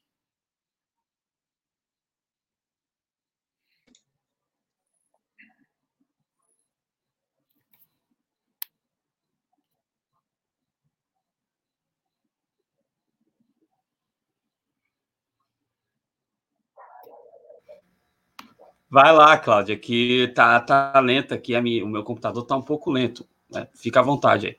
Ah, perdão, é, nós aqui, né, naquela do ping-pong, achei que era a vez do Adriano. Oh, eu só quero repercutir o comentário da Suzy. É, é, concordo com ela, né? Inclusive, não foi a proposta é, lançada por mim, mas eu concordo, concordo com ela. Ninguém é, não, não comparei e concordo com você, não é passivo de comparação. Ah, só trouxe a Venezuela aqui para a nossa roda, né, para nossa conversa, porque me parece que, ao menos aí a curto prazo, a intenção de se estabelecer um alinhamento direto e subordinado aos Estados Unidos teria, teria uma parcela considerável de, de, de amedrontar o país vizinho. E aí, por isso também eu trouxe as Forças Armadas, Leandro, porque eu tenho acompanhado muito a questão da Venezuela, a, a, a arrogância da, da mídia corporativa brasileira e também latino-americana. Isso vale para a mídia corporativa na Argentina, apesar do governo de Alberto Fernandes, a mesma coisa é, no Chile, né, os países vizinhos, eles detratam a Venezuela como se fosse lixo, né, como se fosse, olha, a escória, né, não vamos falar da escória. E eu quero aqui, sempre que possível, trazer a Venezuela para o nosso bate-papo, porque a Venezuela tem, tem, tem, por exemplo, a Venezuela, veja só, só, só alguns exemplos. A Venezuela foi o primeiro país aqui do, da, da América Latina a estabelecer a quarentena, né, a quarentena que eles chamam lá de quarentena social e coletiva. O que, que resultou essa quarentena? É uma quarentena que partiu do governo de Nicolás Maduro, partiu do próprio presidente, e a quarentena, por, por enquanto, oficialmente, tem, resultado, tem apresentado bons resultados. É, veja que a Venezuela tem pouco mais de 150 casos confirmados, e me parece que o último registro é de três óbitos relacionados à Covid-19. Então, assim, em meio a essa pandemia, a Venezuela está sabendo, pelo menos oficialmente, né, reforço, lidar com essa situação. Estabeleceu aí, né, ou melhor, é, reforçou sua, os seus laços com Cuba, né, e Cuba enviou para o país vizinho aqui da Venezuela mais de 130 médicos. E olha só, olha só o que aconteceu ontem, ontem foi ontem, foi anteontem. O Nicolás Maduro ofereceu a Colômbia, ofereceu a Colômbia. Colômbia, presidida por Ivan Duque, Ivan Duque, que é um preposto, é um títere é, direto do Deep State. E aí concordo com o Leandro quando ele fala do Departamento de Justiça e também do Comando Sul dos Estados Unidos é, inclusive nós já falamos aqui, há uma rivalidade aí, né, nos bastidores entre o presidente brasileiro e o Ivan Duque, porque o Ivan Duque ele é muito mais ligado ao Deep State do que ao, ao Donald Trump. Por sua vez, o Bolsonaro é muito mais ligado ao Donald Trump do que ao Deep State, né, e são coisas diferentes, é importante distinguir. E, e o Nicolás Maduro, apesar de descobrir recentemente que se tramava a partir da Colômbia um tal de magnicídio, ou seja, assassinato dele e de outras lideranças é, políticas da Venezuela, é, o Nicolás Maduro é, chegou a oferecer, olha, olha, só, isso, assim, claro, eu, aqui eu estou enaltecendo, mas reconheço que trata-se de uma estratégia política, né, principalmente aí para ver se gera alguma repercussão, se algumas, alguma mídia é, repercute. É, eu concordo com quem fa fala que a Venezuela, Cuba, é, Irã estão explorando este momento para tentar é, restabelecer a ordem, que é o quê? Um país não pode embargar o outro financeiramente. É, os Estados Unidos fazem isso há muito tempo, sobretudo contra esses países. Então, vejo, por exemplo, a Venezuela, Cuba Irã reforçando que as, os embargos são prejudiciais, que os embargos eles é, acabam que é, pesar muito, muito contra as populações mais vulneráveis desse país. Eu concordo com isso. Eu vejo que é bom, é até bom, é didático explorar esse momento. Né? Eu acho, eu vejo isso assim com bons olhos. Eu não, não tenho nenhuma crítica. É um direito da Venezuela fazer isso. E a Venezuela está fazendo isso muito bem. Está explorando isso, tanto é que há muito tempo não conseguia nada junto a esses organismos internacionais e conseguiu aí acesso a um fundo de 2 bilhões da OMS. Olha só, já é alguma coisa. E também, né, expôs o FMI, é, que foi um episódio muito, muito interessante, porque todo mundo sabia que o FMI não ia liberar dinheiro para o governo bolivariano, e o governo bolivariano solicita mesmo assim e depois fala, olha lá, ninguém está preocupado com pessoas, não. Esses caras não estão preocupados com pessoas. O pessoal quer saber mesmo é do dinheiro. E a informação, Adriano, é que o governo do Nicolás Maduro né, ofereceu é, anteontem duas máquinas chamadas Roche Cobas Z480. O que, que essas duas máquinas fazem? Elas são exatamente para, é, depois que há ali né, o, o teste PCR aí da Covid-19, que é aquele que tira é, algumas. tira aqui, passa o cotonete na boca, passa o cotonete no nariz lá e tal, e tira. Agora me fugiu o, o nome. É, esse, essa máquina faz o teste para confirmar ou não a Covid-19. E na, na, Colômbia, a informação oficial é, é, que só tem uma máquina dessa. E a Venezuela é, estaria aí disponibilizando duas máquinas para esse diagnóstico. Então, é, só, é claro, é uma estratégia política e tal, mas eu estou falando isso porque não deu em lugar nenhum. E não vai dar. Porque a Venezuela é aquilo que nós vimos em 2018. É o inferno na Terra. Né? É, é, Para o brasileiro, né, jamais, jamais pisaria na Venezuela e tal. Uma outra coisa que eu quero falar sobre a Venezuela é que hoje todo mundo está fazendo máscara em casa, né? Culpando e tal. Bom, isso é muita arrogância, com todo respeito. Por quê? A Venezuela desde o primeiro dia, tem estimulado as comunas, né, os seus, seus, seus grupos ali mais próximos da população em geral, a sim produzir essas máscaras é, que não são descartáveis, né, que são ali passíveis de, de lavagem e tal. Então, assim, a nossa arrogância, ela, principalmente da mídia é, corporativa, ela precisa acabar em algum momento.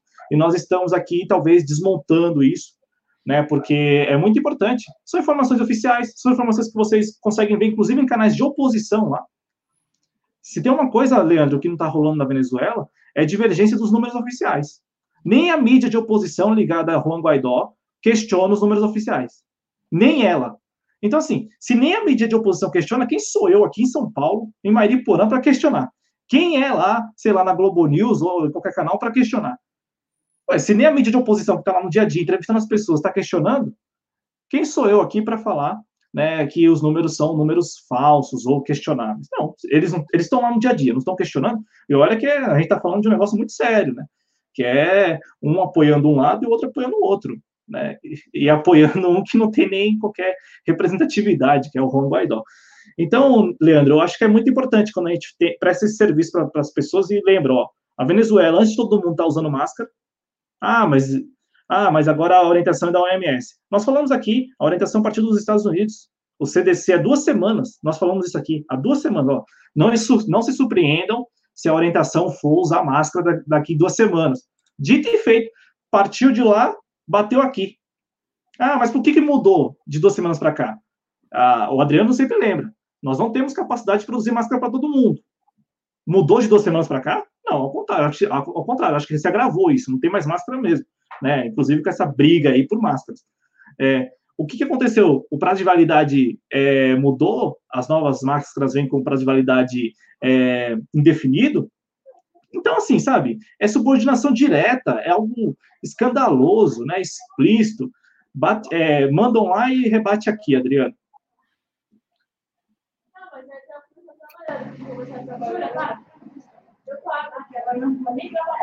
O Adriano está com o PC. É, tô, tá, tá bem tenso aqui. Não, mas é, é isso, né? E, e bom, essa, essa esteira que você está falando aí da Venezuela e da questão do modus operandi lá, Cláudio, é importante, né? E é, a gente tem que continuar lembrando que não tem máscara para todo mundo, continuar lembrando que é, é, máscara descartável, máscara de pano, a máscara de pano é suficiente para o vírus não passar por ela? Se o pano que você estiver usando for de algodão, não é. Eu não sou cientista, mas desculpe. É, se você for usar aquelas máscaras descartáveis, uma entre uma e duas horas só. Ah, ah vão tirar. É, é, NR alguma coisa, né, Cláudio? É N95. N95, né? Se você for usar a máscara N95 hospitalar, você vai estar tá tirando a máscara do profissional da saúde. A recomendação, na Venezuela tem isso, mas a recomendação, a recomendação deveria ser ficar em casa e não fazer como aqui em São Paulo Dória faz, que ah, fechando o comércio vai dar a impressão de que as pessoas não estão circulando, sendo que o transporte público continua lotado, porque as pessoas estão trabalhando em locais fechados e estão é, correndo sério risco de contaminação. Né? E aí o Cláudio colocou a questão internacional, o Cláudio colocou a questão internacional, eu coloco outro ponto aqui da questão internacional para o Leandro comentar, essa coisa dos Estados Unidos partirem para cima de todo mundo e dizer: olha, eu sou o império, eu tenho mais dinheiro e que morra todo o resto, eu vou retirar todos os EPIs de vocês. Isso é a cara dos Estados Unidos, né, Leandro? É muito louco, né, cara? É muito descarado, né? Eu vi uma, uma, uma pessoa comentando, um comentário bem sagaz né, nas redes sociais, falando que essa, essa ideia dos norte-americanos salvando o mundo é em filme, né? No, no mundo real, os caras estão roubando EPI do, dos vizinhos e do, de tudo que é gelo lá. É descarado, né, cara? É, é aquilo que eu falei no começo, não tem muita diferença entre o Bolsonaro e a burguesia mundial, não, galera. É todo escroto igual isso aí. É escroto que os Estados Unidos fazem com o mundo. É bem bolsonarista. Você vê que não tem, não tem pudor, né? Quando fica perto, né? Ao mesmo tempo que é muito didático também, né, Leandro? É didático, é didático, é didático. É, é de muito, é, é, muito descarado, é muito didático, é, é bárbaro, né? O país mais rico do mundo tá tendo que roubar, mendigar aí, roubar, assaltar, coisa pequena. É uma coisa vergonhosa. É isso, os caras estão num processo de dominação, de, de intensificação da dominação, né? Enquanto não, enquanto não tiver uma revolução lá que, que paralise o império, coisa. Inclusive a denúncia que parte lá do Oriente Médio é que você você lembrou, né, da, da, da, da, grande guerra que bateu na trave, foi perfeito, né? Mês de janeiro todo mundo se falou nisso e depois de fevereiro tudo é, se tranquilizou, mas é, a, a, última semana, por exemplo, foi de muita movimentação é, dos, do, da, dos militares estadunidenses no Iraque, sobretudo eles é, se reagrupando. Um movimento, por exemplo, que eu, pelo que eu li, apurei, é, que não se via desde 2003 e eles todos ali agora é, se, se reagrupando em uma base, que foi uma das bases atingidas pelos, pelos mísseis iranianos lá no início do ano também, né? Depois da morte do Qassem Soleimani, e eles estão se reagrupando e agora também com, uma, com baterias, é, as baterias que eles revendem aí para o mundo todo, né? Que são as baterias Patriot, né? Que é a bateria, as baterias antimísseis. Então, assim, a expectativa, por exemplo, é que é, é, já que a Covid-19 está na pauta lá, né, assim, à frente de todo, todos os outros assuntos, talvez a gente aqui ataque o Irã de alguma forma, ou até mesmo a, a expectativa é que eles é, ataquem as forças populares do Iraque, né, que são ali uma espécie de, em comparação assim muito simplista, a milícia bolivariana, é, que é, um, é, uma espécie de, de, um, de um pacto civil-militar, né? São, são civis que andam armados e que fazem parte das forças armadas iraquianas. E, e, isso depois também, é bom lembrar, né, Leandro? Depois que o parlamento iraquiano aprovou, pelo menos naquele contexto, né, a retirada de todas as, as tropas estadunidenses de lá. E aí eu acho que também isso é muito didático, porque lembra que o Iraque não é um país soberano, não tem soberania, não tem independência alguma. A mesma coisa com outros países como o Quat também, que tem lá suas bases, tem bases estadunidenses. Então, assim, é, é bem difícil no mundo que é dominado pelo império, né, é bem difícil encontrar país verdadeiramente independente, né, que não tenha ali, é, que possa é, reivindicar sua soberania em circunstâncias como a que nós vimos. Mas é, é, bem, é bem interessante esse papo, porque é, é, eu, eu, vejo assim, é tudo muito didático. Eu, assim, até eu, eu vejo nessa situação do, da pandemia muita, muita, muitas lições aí a tirar. Pena, e aí eu fico, infelizmente, infelizmente algumas lideranças, ou até mesmo movimentos maiores, não dão amplitude a isso, né? Não, não exploram isso. Leandro, não sei se você pôde acompanhar, mas nós denunciamos aqui, denunciamos assim, né? Nós só apuramos e repassamos, não é nem denúncia e tal que o desgoverno Bolsonaro, por meio do Ministério da Ciência, estabeleceu um protocolo com operadoras de telefonia para monitorar geral. E, e, fez isso, Leandro, é, por um canal para lá de extraoficial, que é o Twitter. Então, ele, é, eles publicaram dois tweets, beleza, nós vimos lá, reproduzimos aqui, né, chamamos atenção para é, alguns comentários de especialistas, né, alguns, alguns experts aí nessa questão de geolocalização falam que para a pandemia ou para uma situação em que já tem a, trans, a transmissão comunitária, não resolve muita coisa, porque é, tem um delay, então, assim, você é, poderia registrar aglomeração, mas não poderia, por exemplo, evitar aglomeração, né, porque você não consegue ali com, com a precisão necessária. Beleza, a gente falou isso. Aí no dia seguinte nós fomos ver lá nos tweets, os tweets foram apagados, excluídos. Aí nós entramos no ar aqui para expor isso, levantar perguntas. Está valendo? Não está valendo? O que aconteceu? O que aconteceu? Eles excluíram o nosso vídeo aqui no YouTube, excluíram o nosso vídeo do domingo, é, e nós publicamos lá na plataforma do Mark Zuckerberg, né? Então, assim, até o dia que ele perceber também, quiser excluir, eu não sei onde a gente vai subir mais. Mas o, o lance todo é que excluíram esse nosso vídeo, e com uma semana de delay, a mídia corporativa deu essa informação na quinta-feira. Aí eu pergunto a você, Leandro, tem coisa mais explícita, escancarada, de que as coisas não estão normais do que medidas como essa? É, companheiros, é meme, né? É o sexto sentido, né? Eu vejo golpe, ditadura por todos os lados. Não tem, não tem lado que onde você não vai ver uma ditadura sendo montada, sendo criada, cara. A censura contra os meios de comunicação, o controle. Veja, é, vocês conhecem, é importante aqui citar, eu acho que a gente não pode perder esse programa sobre o coronavírus para fazer propaganda do trabalho da Naomi Klein. Vale a pena vocês colocarem aí na, na descrição. Tem um documentário, inclusive, sobre o trabalho dela, que chama A Doutrina do Choque. Né? O que está acontecendo é isso. Estão aproveitando uma situação de choque, de pânico, de, de calamidade social para fazer barba e cabelo contra, contra a população, contra os direitos políticos, democráticos, contra os, contra os interesses econômicos da população. É aquilo, veja, quem quer, quem quer duvidar da ditadura, que duvide, mas é o que. Exemplo não falta. Né? Eu não sabia desse fato que isso aconteceu, mas também não me surpreende, porque Veja, o Brasil, durante o golpe, já teve, já, já teve um monte de jornalistas sendo presos. Fora os assassinatos. O Brasil é um dos países que mais assassina jornalistas do mundo. É, é, não tenho que duvidar, meu, meu camarada Cláudio.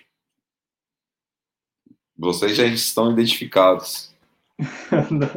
não diz isso não, porque nós ainda estamos aí, eu acho, né, do, do, do, ainda não chegamos no meio do caminho, né, nós estamos aqui é, tentando, sempre, sempre deixando claro, isso aqui é jornalismo, isso aqui nós aprendemos na faculdade, estamos aplicando técnicas de jornalismo, né, é, então assim, se os outros jornalistas não profissionais, ou que falam que são profissionais, não, não fazem, aí é uma escolha própria, mas nós aprendemos isso, apurar, e Mas, na verdade, ela é revolucionária. Em períodos, em períodos fascistas, na verdade, ela é muito revolucionária.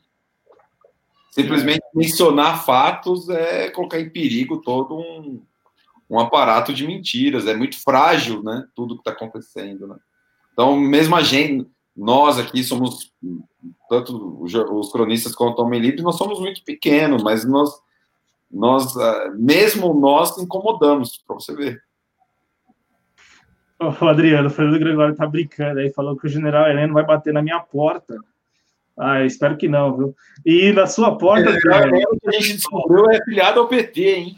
Oi, oi, oi. Você viu isso? Que, que, o general Heleno é petista? É. Filiado ao PT, é sócio do filiado ao PT, sócio do Vasco e assinante prêmio do BBB, né? Isso é o general Heleno que é, representa a inteligência nacional, mas posta o CPF é, em rede social, em domínio público. Né? É esta inteligência é, ditatorial, já num regime que vai tomando cada vez mais os moldes ditatoriais do Brasil. Né? Então, a gente lembra aqui que. É, pois não, Leandro? Não, é, eu queria dar a notícia aqui porque a, a gente. A gente teve aqui em Brasília, não sei se provavelmente vocês viram, né? A, na Universidade é, Federal, na Universidade de Brasília, uma universidade federal, foi descoberto em fevereiro, foi noticiado em fevereiro, a gente não se falou até então, eu vou aproveitar aqui, pra, já que a gente está falando de fatos, né? Que as coisas não andam bem, que foi descoberto um espião da BIM trabalhando dentro do campus da UNB. Né? Ou seja, não tem mais disfarce, né? Não, e você, é, você já tinha levantado essa questão de, de universidades, isso da vez que você veio aqui para o Clube da Esquerda sobre o Homem Livre. Isso antes da última vez que foi com a nossa retrospectiva, que, da qual participou também o Barba Dialética. É, né, e, isso, sal, salvo engano, foi, foi depois das, da, da, da, tal grande marcha lá, né, dos estudantes no ano passado. É, como é, estão sendo monitorados, né? Sim. É isso. E, e a gente lembra que essa denúncia que o YouTube, que a corporação Google deletou, por enquanto o Zuka ainda não deletou. Então está lá em facebook.com/barra jcronistas, que é a nossa página, né? E a grande mídia aí, alguns veículos da grande mídia repercutiram isso. A gente falou ontem aqui no redação, é, deram crédito ao Cláudio, mas não citaram que o Cláudio faz parte do nosso projeto, né? Então, é, a grande mídia, ela finge que a gente não existe, mas pega a informação daqui. Redes é. sociais, o vídeo, o vídeo do, o vídeo do ministro, né? O vídeo que o ministro apagou circula nas redes sociais. Redes sociais de jovens cronistas e só tem aqui. Então, né? Suck diz aí, o UOL, Metrópole e por aí vai. É, bom, é, é isso aí. Dá uma passadinha no chat aqui rapidão, Cláudio. Por favor. É, é, Para continuar, como sempre, a gente faz prestigiando a galera que está conosco aí neste domingo e, e, bastante gente. Obrigado pelo carinho de vocês e também a presença do Leandro, valorosíssima, com certeza é, tem aí é, é, muito nisso também. É... a Saragossa é muito engraçado, né? É, se vierem atrás dela, ela vai dizer que foi aliciada pelos canais subversivos da esquerda. Cara, eu imagino, o Cláudio Porto falou aí da imagem. Já pensou a múmia batendo na minha porta? É, é, eu acho, eu não sei se eu tenho coração forte para ver, principalmente se for de manhã, né? Já pensou se acabou de acordar ali, aí vem uma múmia na sua porta? Fica difícil. É, o Diado, Diadorim, Diadorim Tatarana, é, é, entramos numa ditadura, né? A arroba Luana Ribiá, que tá, continua lá no Twitter, muito obrigado. É de esquerda e não quer ver a direita matando o povo em 2022.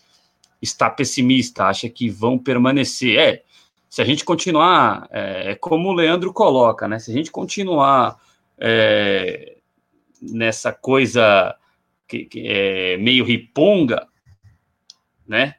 A gente vai continuar sendo dominado por eles. A gente precisa de mais ação. É... O Fernando Gregório tá zoando o Cláudio. Ixi, Maria. O, o, ixi, Maria. Aí eu tô encrencado, hein, ô Fernando? Aí, aí eu tô encrencado. Eu, ah, o, Fernando, o, Fernando, o, Fernando, agora vai levar essa, né? Independente das circunstâncias do Brasil, se golpe ou no golpe, enfim, não, não sabe se lá como será, mas essa do Hélio Negão vai ser sempre a. Olha só, que que, que, que análise ai, ai. nós fazemos aqui também, às vezes, hein? Nós, nós entramos um, é, numa aqui. Se comigo aí, eu, eu, tô, eu tô morto. O Diadorim tá perguntando se a gente não tem conta em banco público. É... é... tem na caixa, na caixa e no bebê. É, no bebê a gente não anunciou ainda. Eu acho que a gente até podia anunciar, é. É, Cláudio, porque tem muita gente que tem Banco do Brasil. Eu até sugiro a você que anuncie. É, nós temos uma conta na Caixa Econômica Federal, tá? É, Cláudio colocou aí no chat é, que é uma conta poupança lá na Caixa Econômica Federal. O Cláudio colocou no chat. E mais lá para o final do programa, eu coloco também no GC, porque no GC é mais fácil de. de é, ilustrativamente, é, acho que o Leandro caiu. Ilustrativamente é, é melhor no GC. Né? Vou aproveitar que, não que o Leandro vai continuar conosco, se der, e fazer suas considerações finais, mas é aqui. A da Caixa, que é o banco público, é poupança, está aqui na tela, é, 1103, conta 20002, dígito 0. Esta é a conta da Caixa, tem também Itaú e Bradesco. Vou colocar a tela aqui para vocês, se o meu computador deixar. Está aí na tela o Leandro. Cláudio, fica à vontade aí para atualizar né, os números aí em relação ao coronavírus. Exato, eu, eu falei, eu levantei aqui o punho, né, para lembrar que nós somos bem raiz. A conta na caixa é conta poupança. É como é, todo trabalhador, né, vai lá e tal. Você tem a caixa, você tem a conta na caixa para transferir o fundo de garantia. Então é para bem raiz, não é nem conta corrente. Não tem Fecharam fechar a minha, hein, Cláudio? Uma baita sacanagem. Eu tinha a conta na caixa, fecharam a minha. Vai lá reclamar com o Pedro Guimarães lá que só chegar lá junto que ele é muito popular, né? O Pedro Guimarães, que é o presidente. É, vamos repassar os números oficiais, ou passar os números oficiais, né? O, Leandro, antes eu lembrei de um episódio, olha, é, em, dois, em julho, estava vendo aqui, né? Em julho, lembrei. Não sei se você se recorda, mas nós tivemos um episódio com policiais rodoviários federais intimidando professores em Manaus ano passado. Não sei se você recorda. Eles estavam é, planejando um protesto, organizando um protesto contra o presidente Bolsonaro. E a Polícia Rodoviária Federal baixou lá, uma semana antes, ou alguns dias antes, intimidando, falando, nossa, eles não vão sair nas ruas não e tal. Então, assim, é, enfim, episódios não faltam, né? Isso vai desde, veja, policial rodoviário federal, negócio super aleatório, até agentes da ABIN infiltrados, né? É, Deixa eu... se a gente for, assim, valeria a pena só enumerar os fatos, né? Daria um grande documentário, um grande documentário de horas, só enumerando fatos, sem muita interpretação, não. Eu vou, eu vou colocar no aí, Adriano, o painel oficial do, do Ministério da Saúde e tal, números oficiais, né, números oficiais. É, por enquanto, o Brasil registra 11.130 casos confirmados, 486 óbitos relacionados à Covid-19, a letalidade vai aumentando, né, 4,4%. Isso antes mesmo do tal teste em massa, né, que também é algo assim que a gente tem que colocar em dúvida. Ontem eu cheguei a falar que é uma mentira, porque chegaram a anunciar 22,9 milhões de testes. Aí eu fico pensando, porra, onde eu achar isso, né? A demanda está enorme no mundo todo, só o Brasil vai conseguir isso, sei lá. É, enfim, né? Sabe-se lá de onde eles vão tirar isso. É, e aqui, Leandro, nós temos dessa, né? Olha o Brasil, de ontem, é, do dia 2, do dia 4 por dia 5, diminuiu o número de casos novos por dia.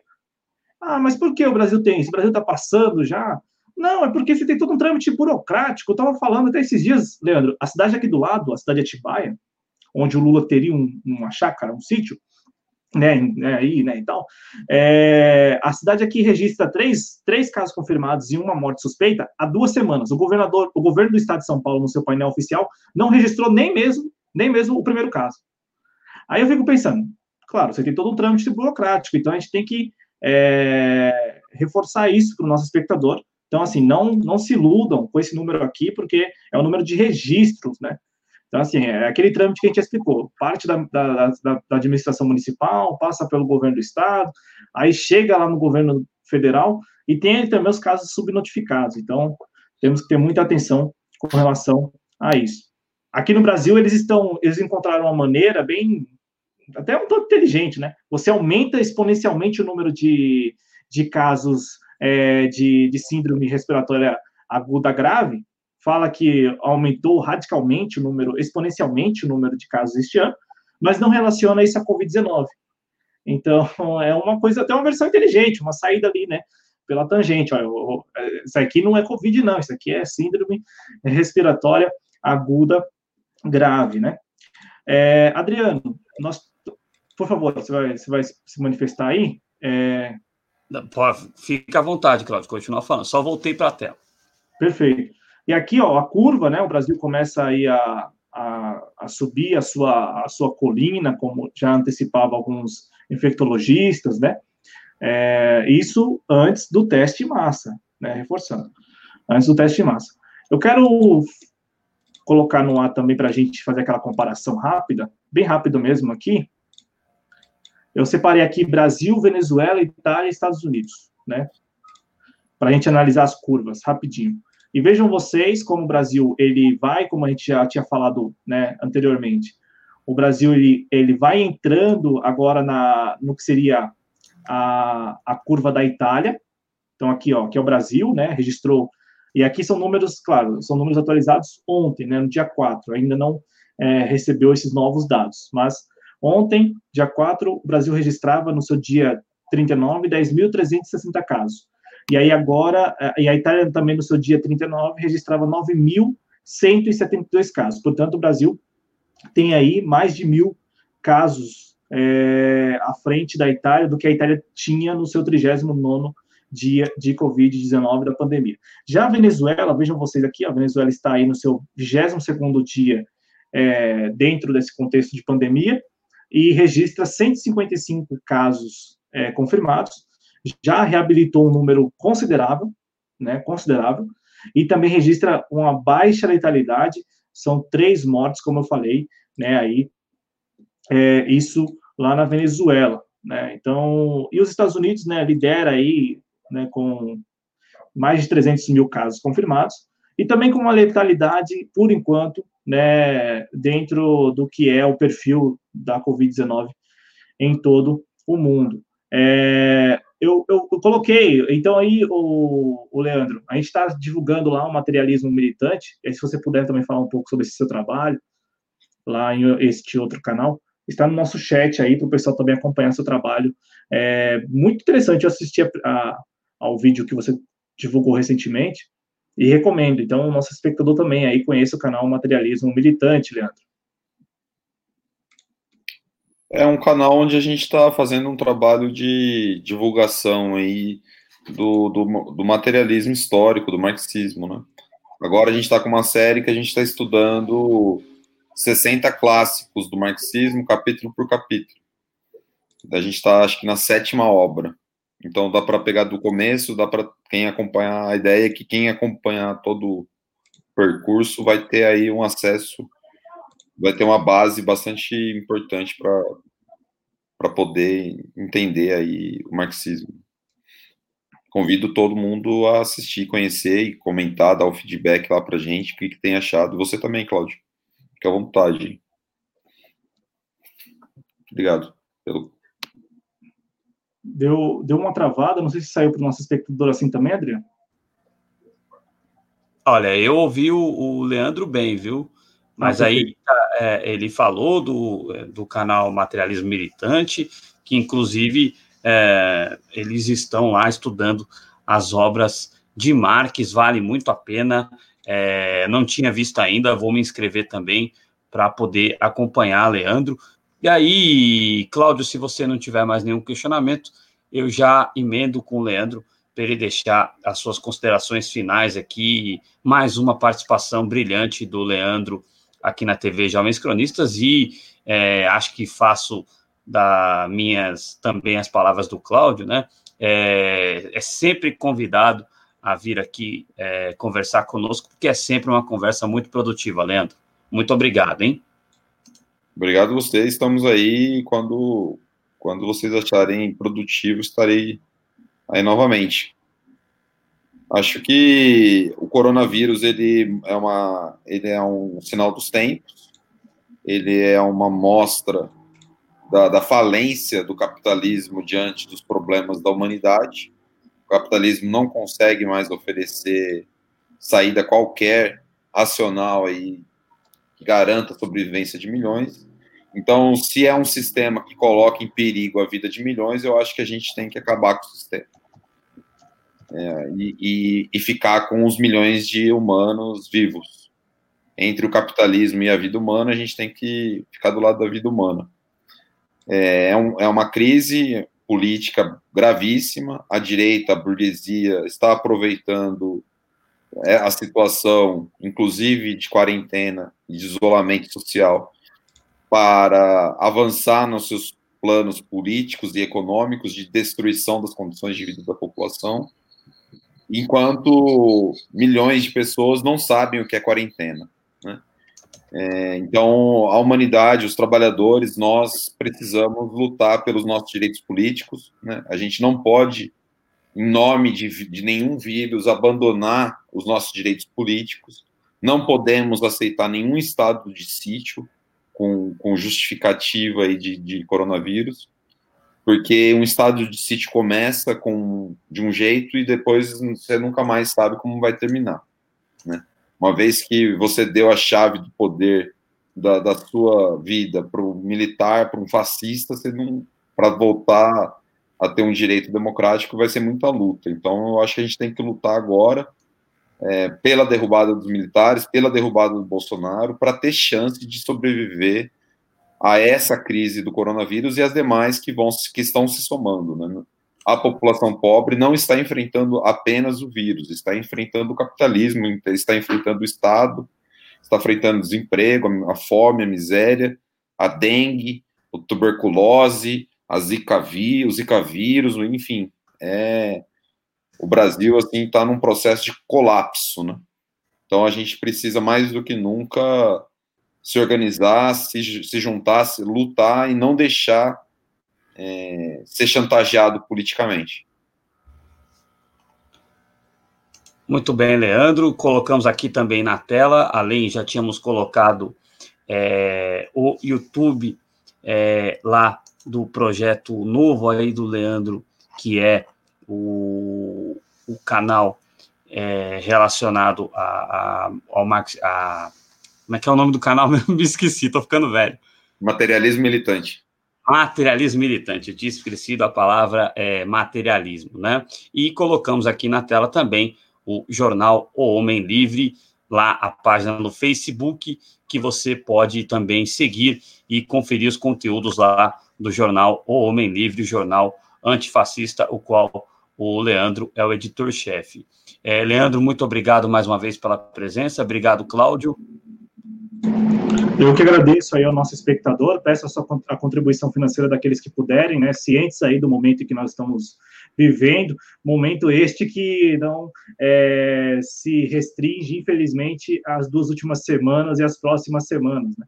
Nós temos observado aqui sempre a vocês que nós estamos num processo que é, é já de longa data. Então, agradeço ao nosso espectador, Adriano, pedindo like, pedindo compartilhamento. Agradeço também aí ao Leandro e recomendo, faço como você fez, Adriano, recomendo o jornal O Homem Livre. Recomendo, recomendo mesmo. Eu acompanho todos os artigos lá do Homem Livre e, nossa, eu, eu, eu sigo, né, eu sou administrador do Jovens Cronistas no Instagram e sempre que posso dou retweet lá, né, dou compartilhamento, porque é um conteúdo fantástico fantástico mesmo. E peço aí também a compreensão dos nossos espectadores e lembra e lembro a todos, Adriano, que o nosso espaço é democrático, é, pelo menos aqui nós tentamos estabelecer a democracia. Então, no nosso chat, vejam vocês, ninguém é excluído, ninguém é banido, a não ser pelo próprio YouTube. Se o YouTube aí bane sem nós sabermos... Se quiser spam, né? Mas é, é, exatamente. É, muito raro de acontecer algum banimento aqui no Facebook. A Sara Góes mandando cafezinho aí, ó. Cafezinho. Valeu. E, e, cafezinho direto do Ceará, rapaz, é muito bom. Obrigado de coração aí a Sara Góes pelo cafezinho, é muito importante, viu? É...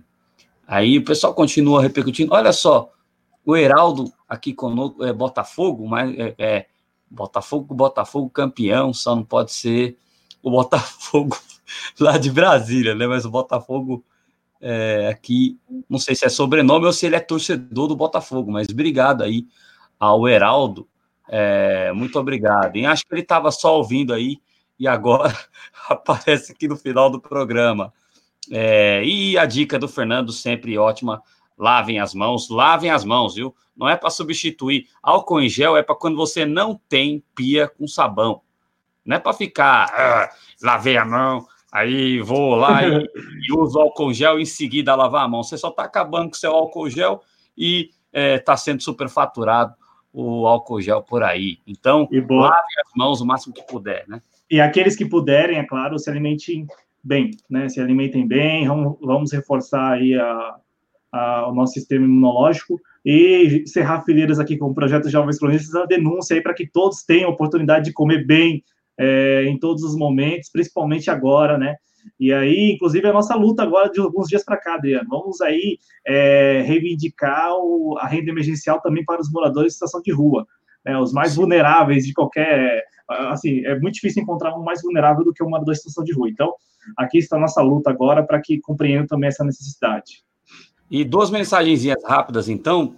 Uma sendo bairrista, falando aqui de São Paulo, Senhor João Dória, não é para manter o restaurante Bom Prato aberto à noite e aos finais de semana só por causa da pandemia, não. Mantenha o restaurante Bom Prato aberto e atenda as pessoas em fragilidade financeira e em situação de rua.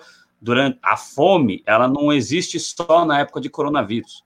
O senhor está em campanha, não vai custar nada manter o restaurante Bom Prato aberto depois que passar, e vai passar logo a pandemia do coronavírus. E a outra coisa é o seguinte: é, esse negócio de jejum é uma baita hipocrisia, porque muitas pessoas já estão no jejum forçado aqui no Brasil, porque não tem o que comer. Então, um líder da nação vir aqui pedir para as pessoas jejuar é uma canalice sem tamanho. É, esse é o recado aqui final que eu queria dar para vocês. Mais uma vez, Leandro, muito obrigado. Um abraço. Abraço a todos, obrigado, Cláudio e tenham todos uma boa noite.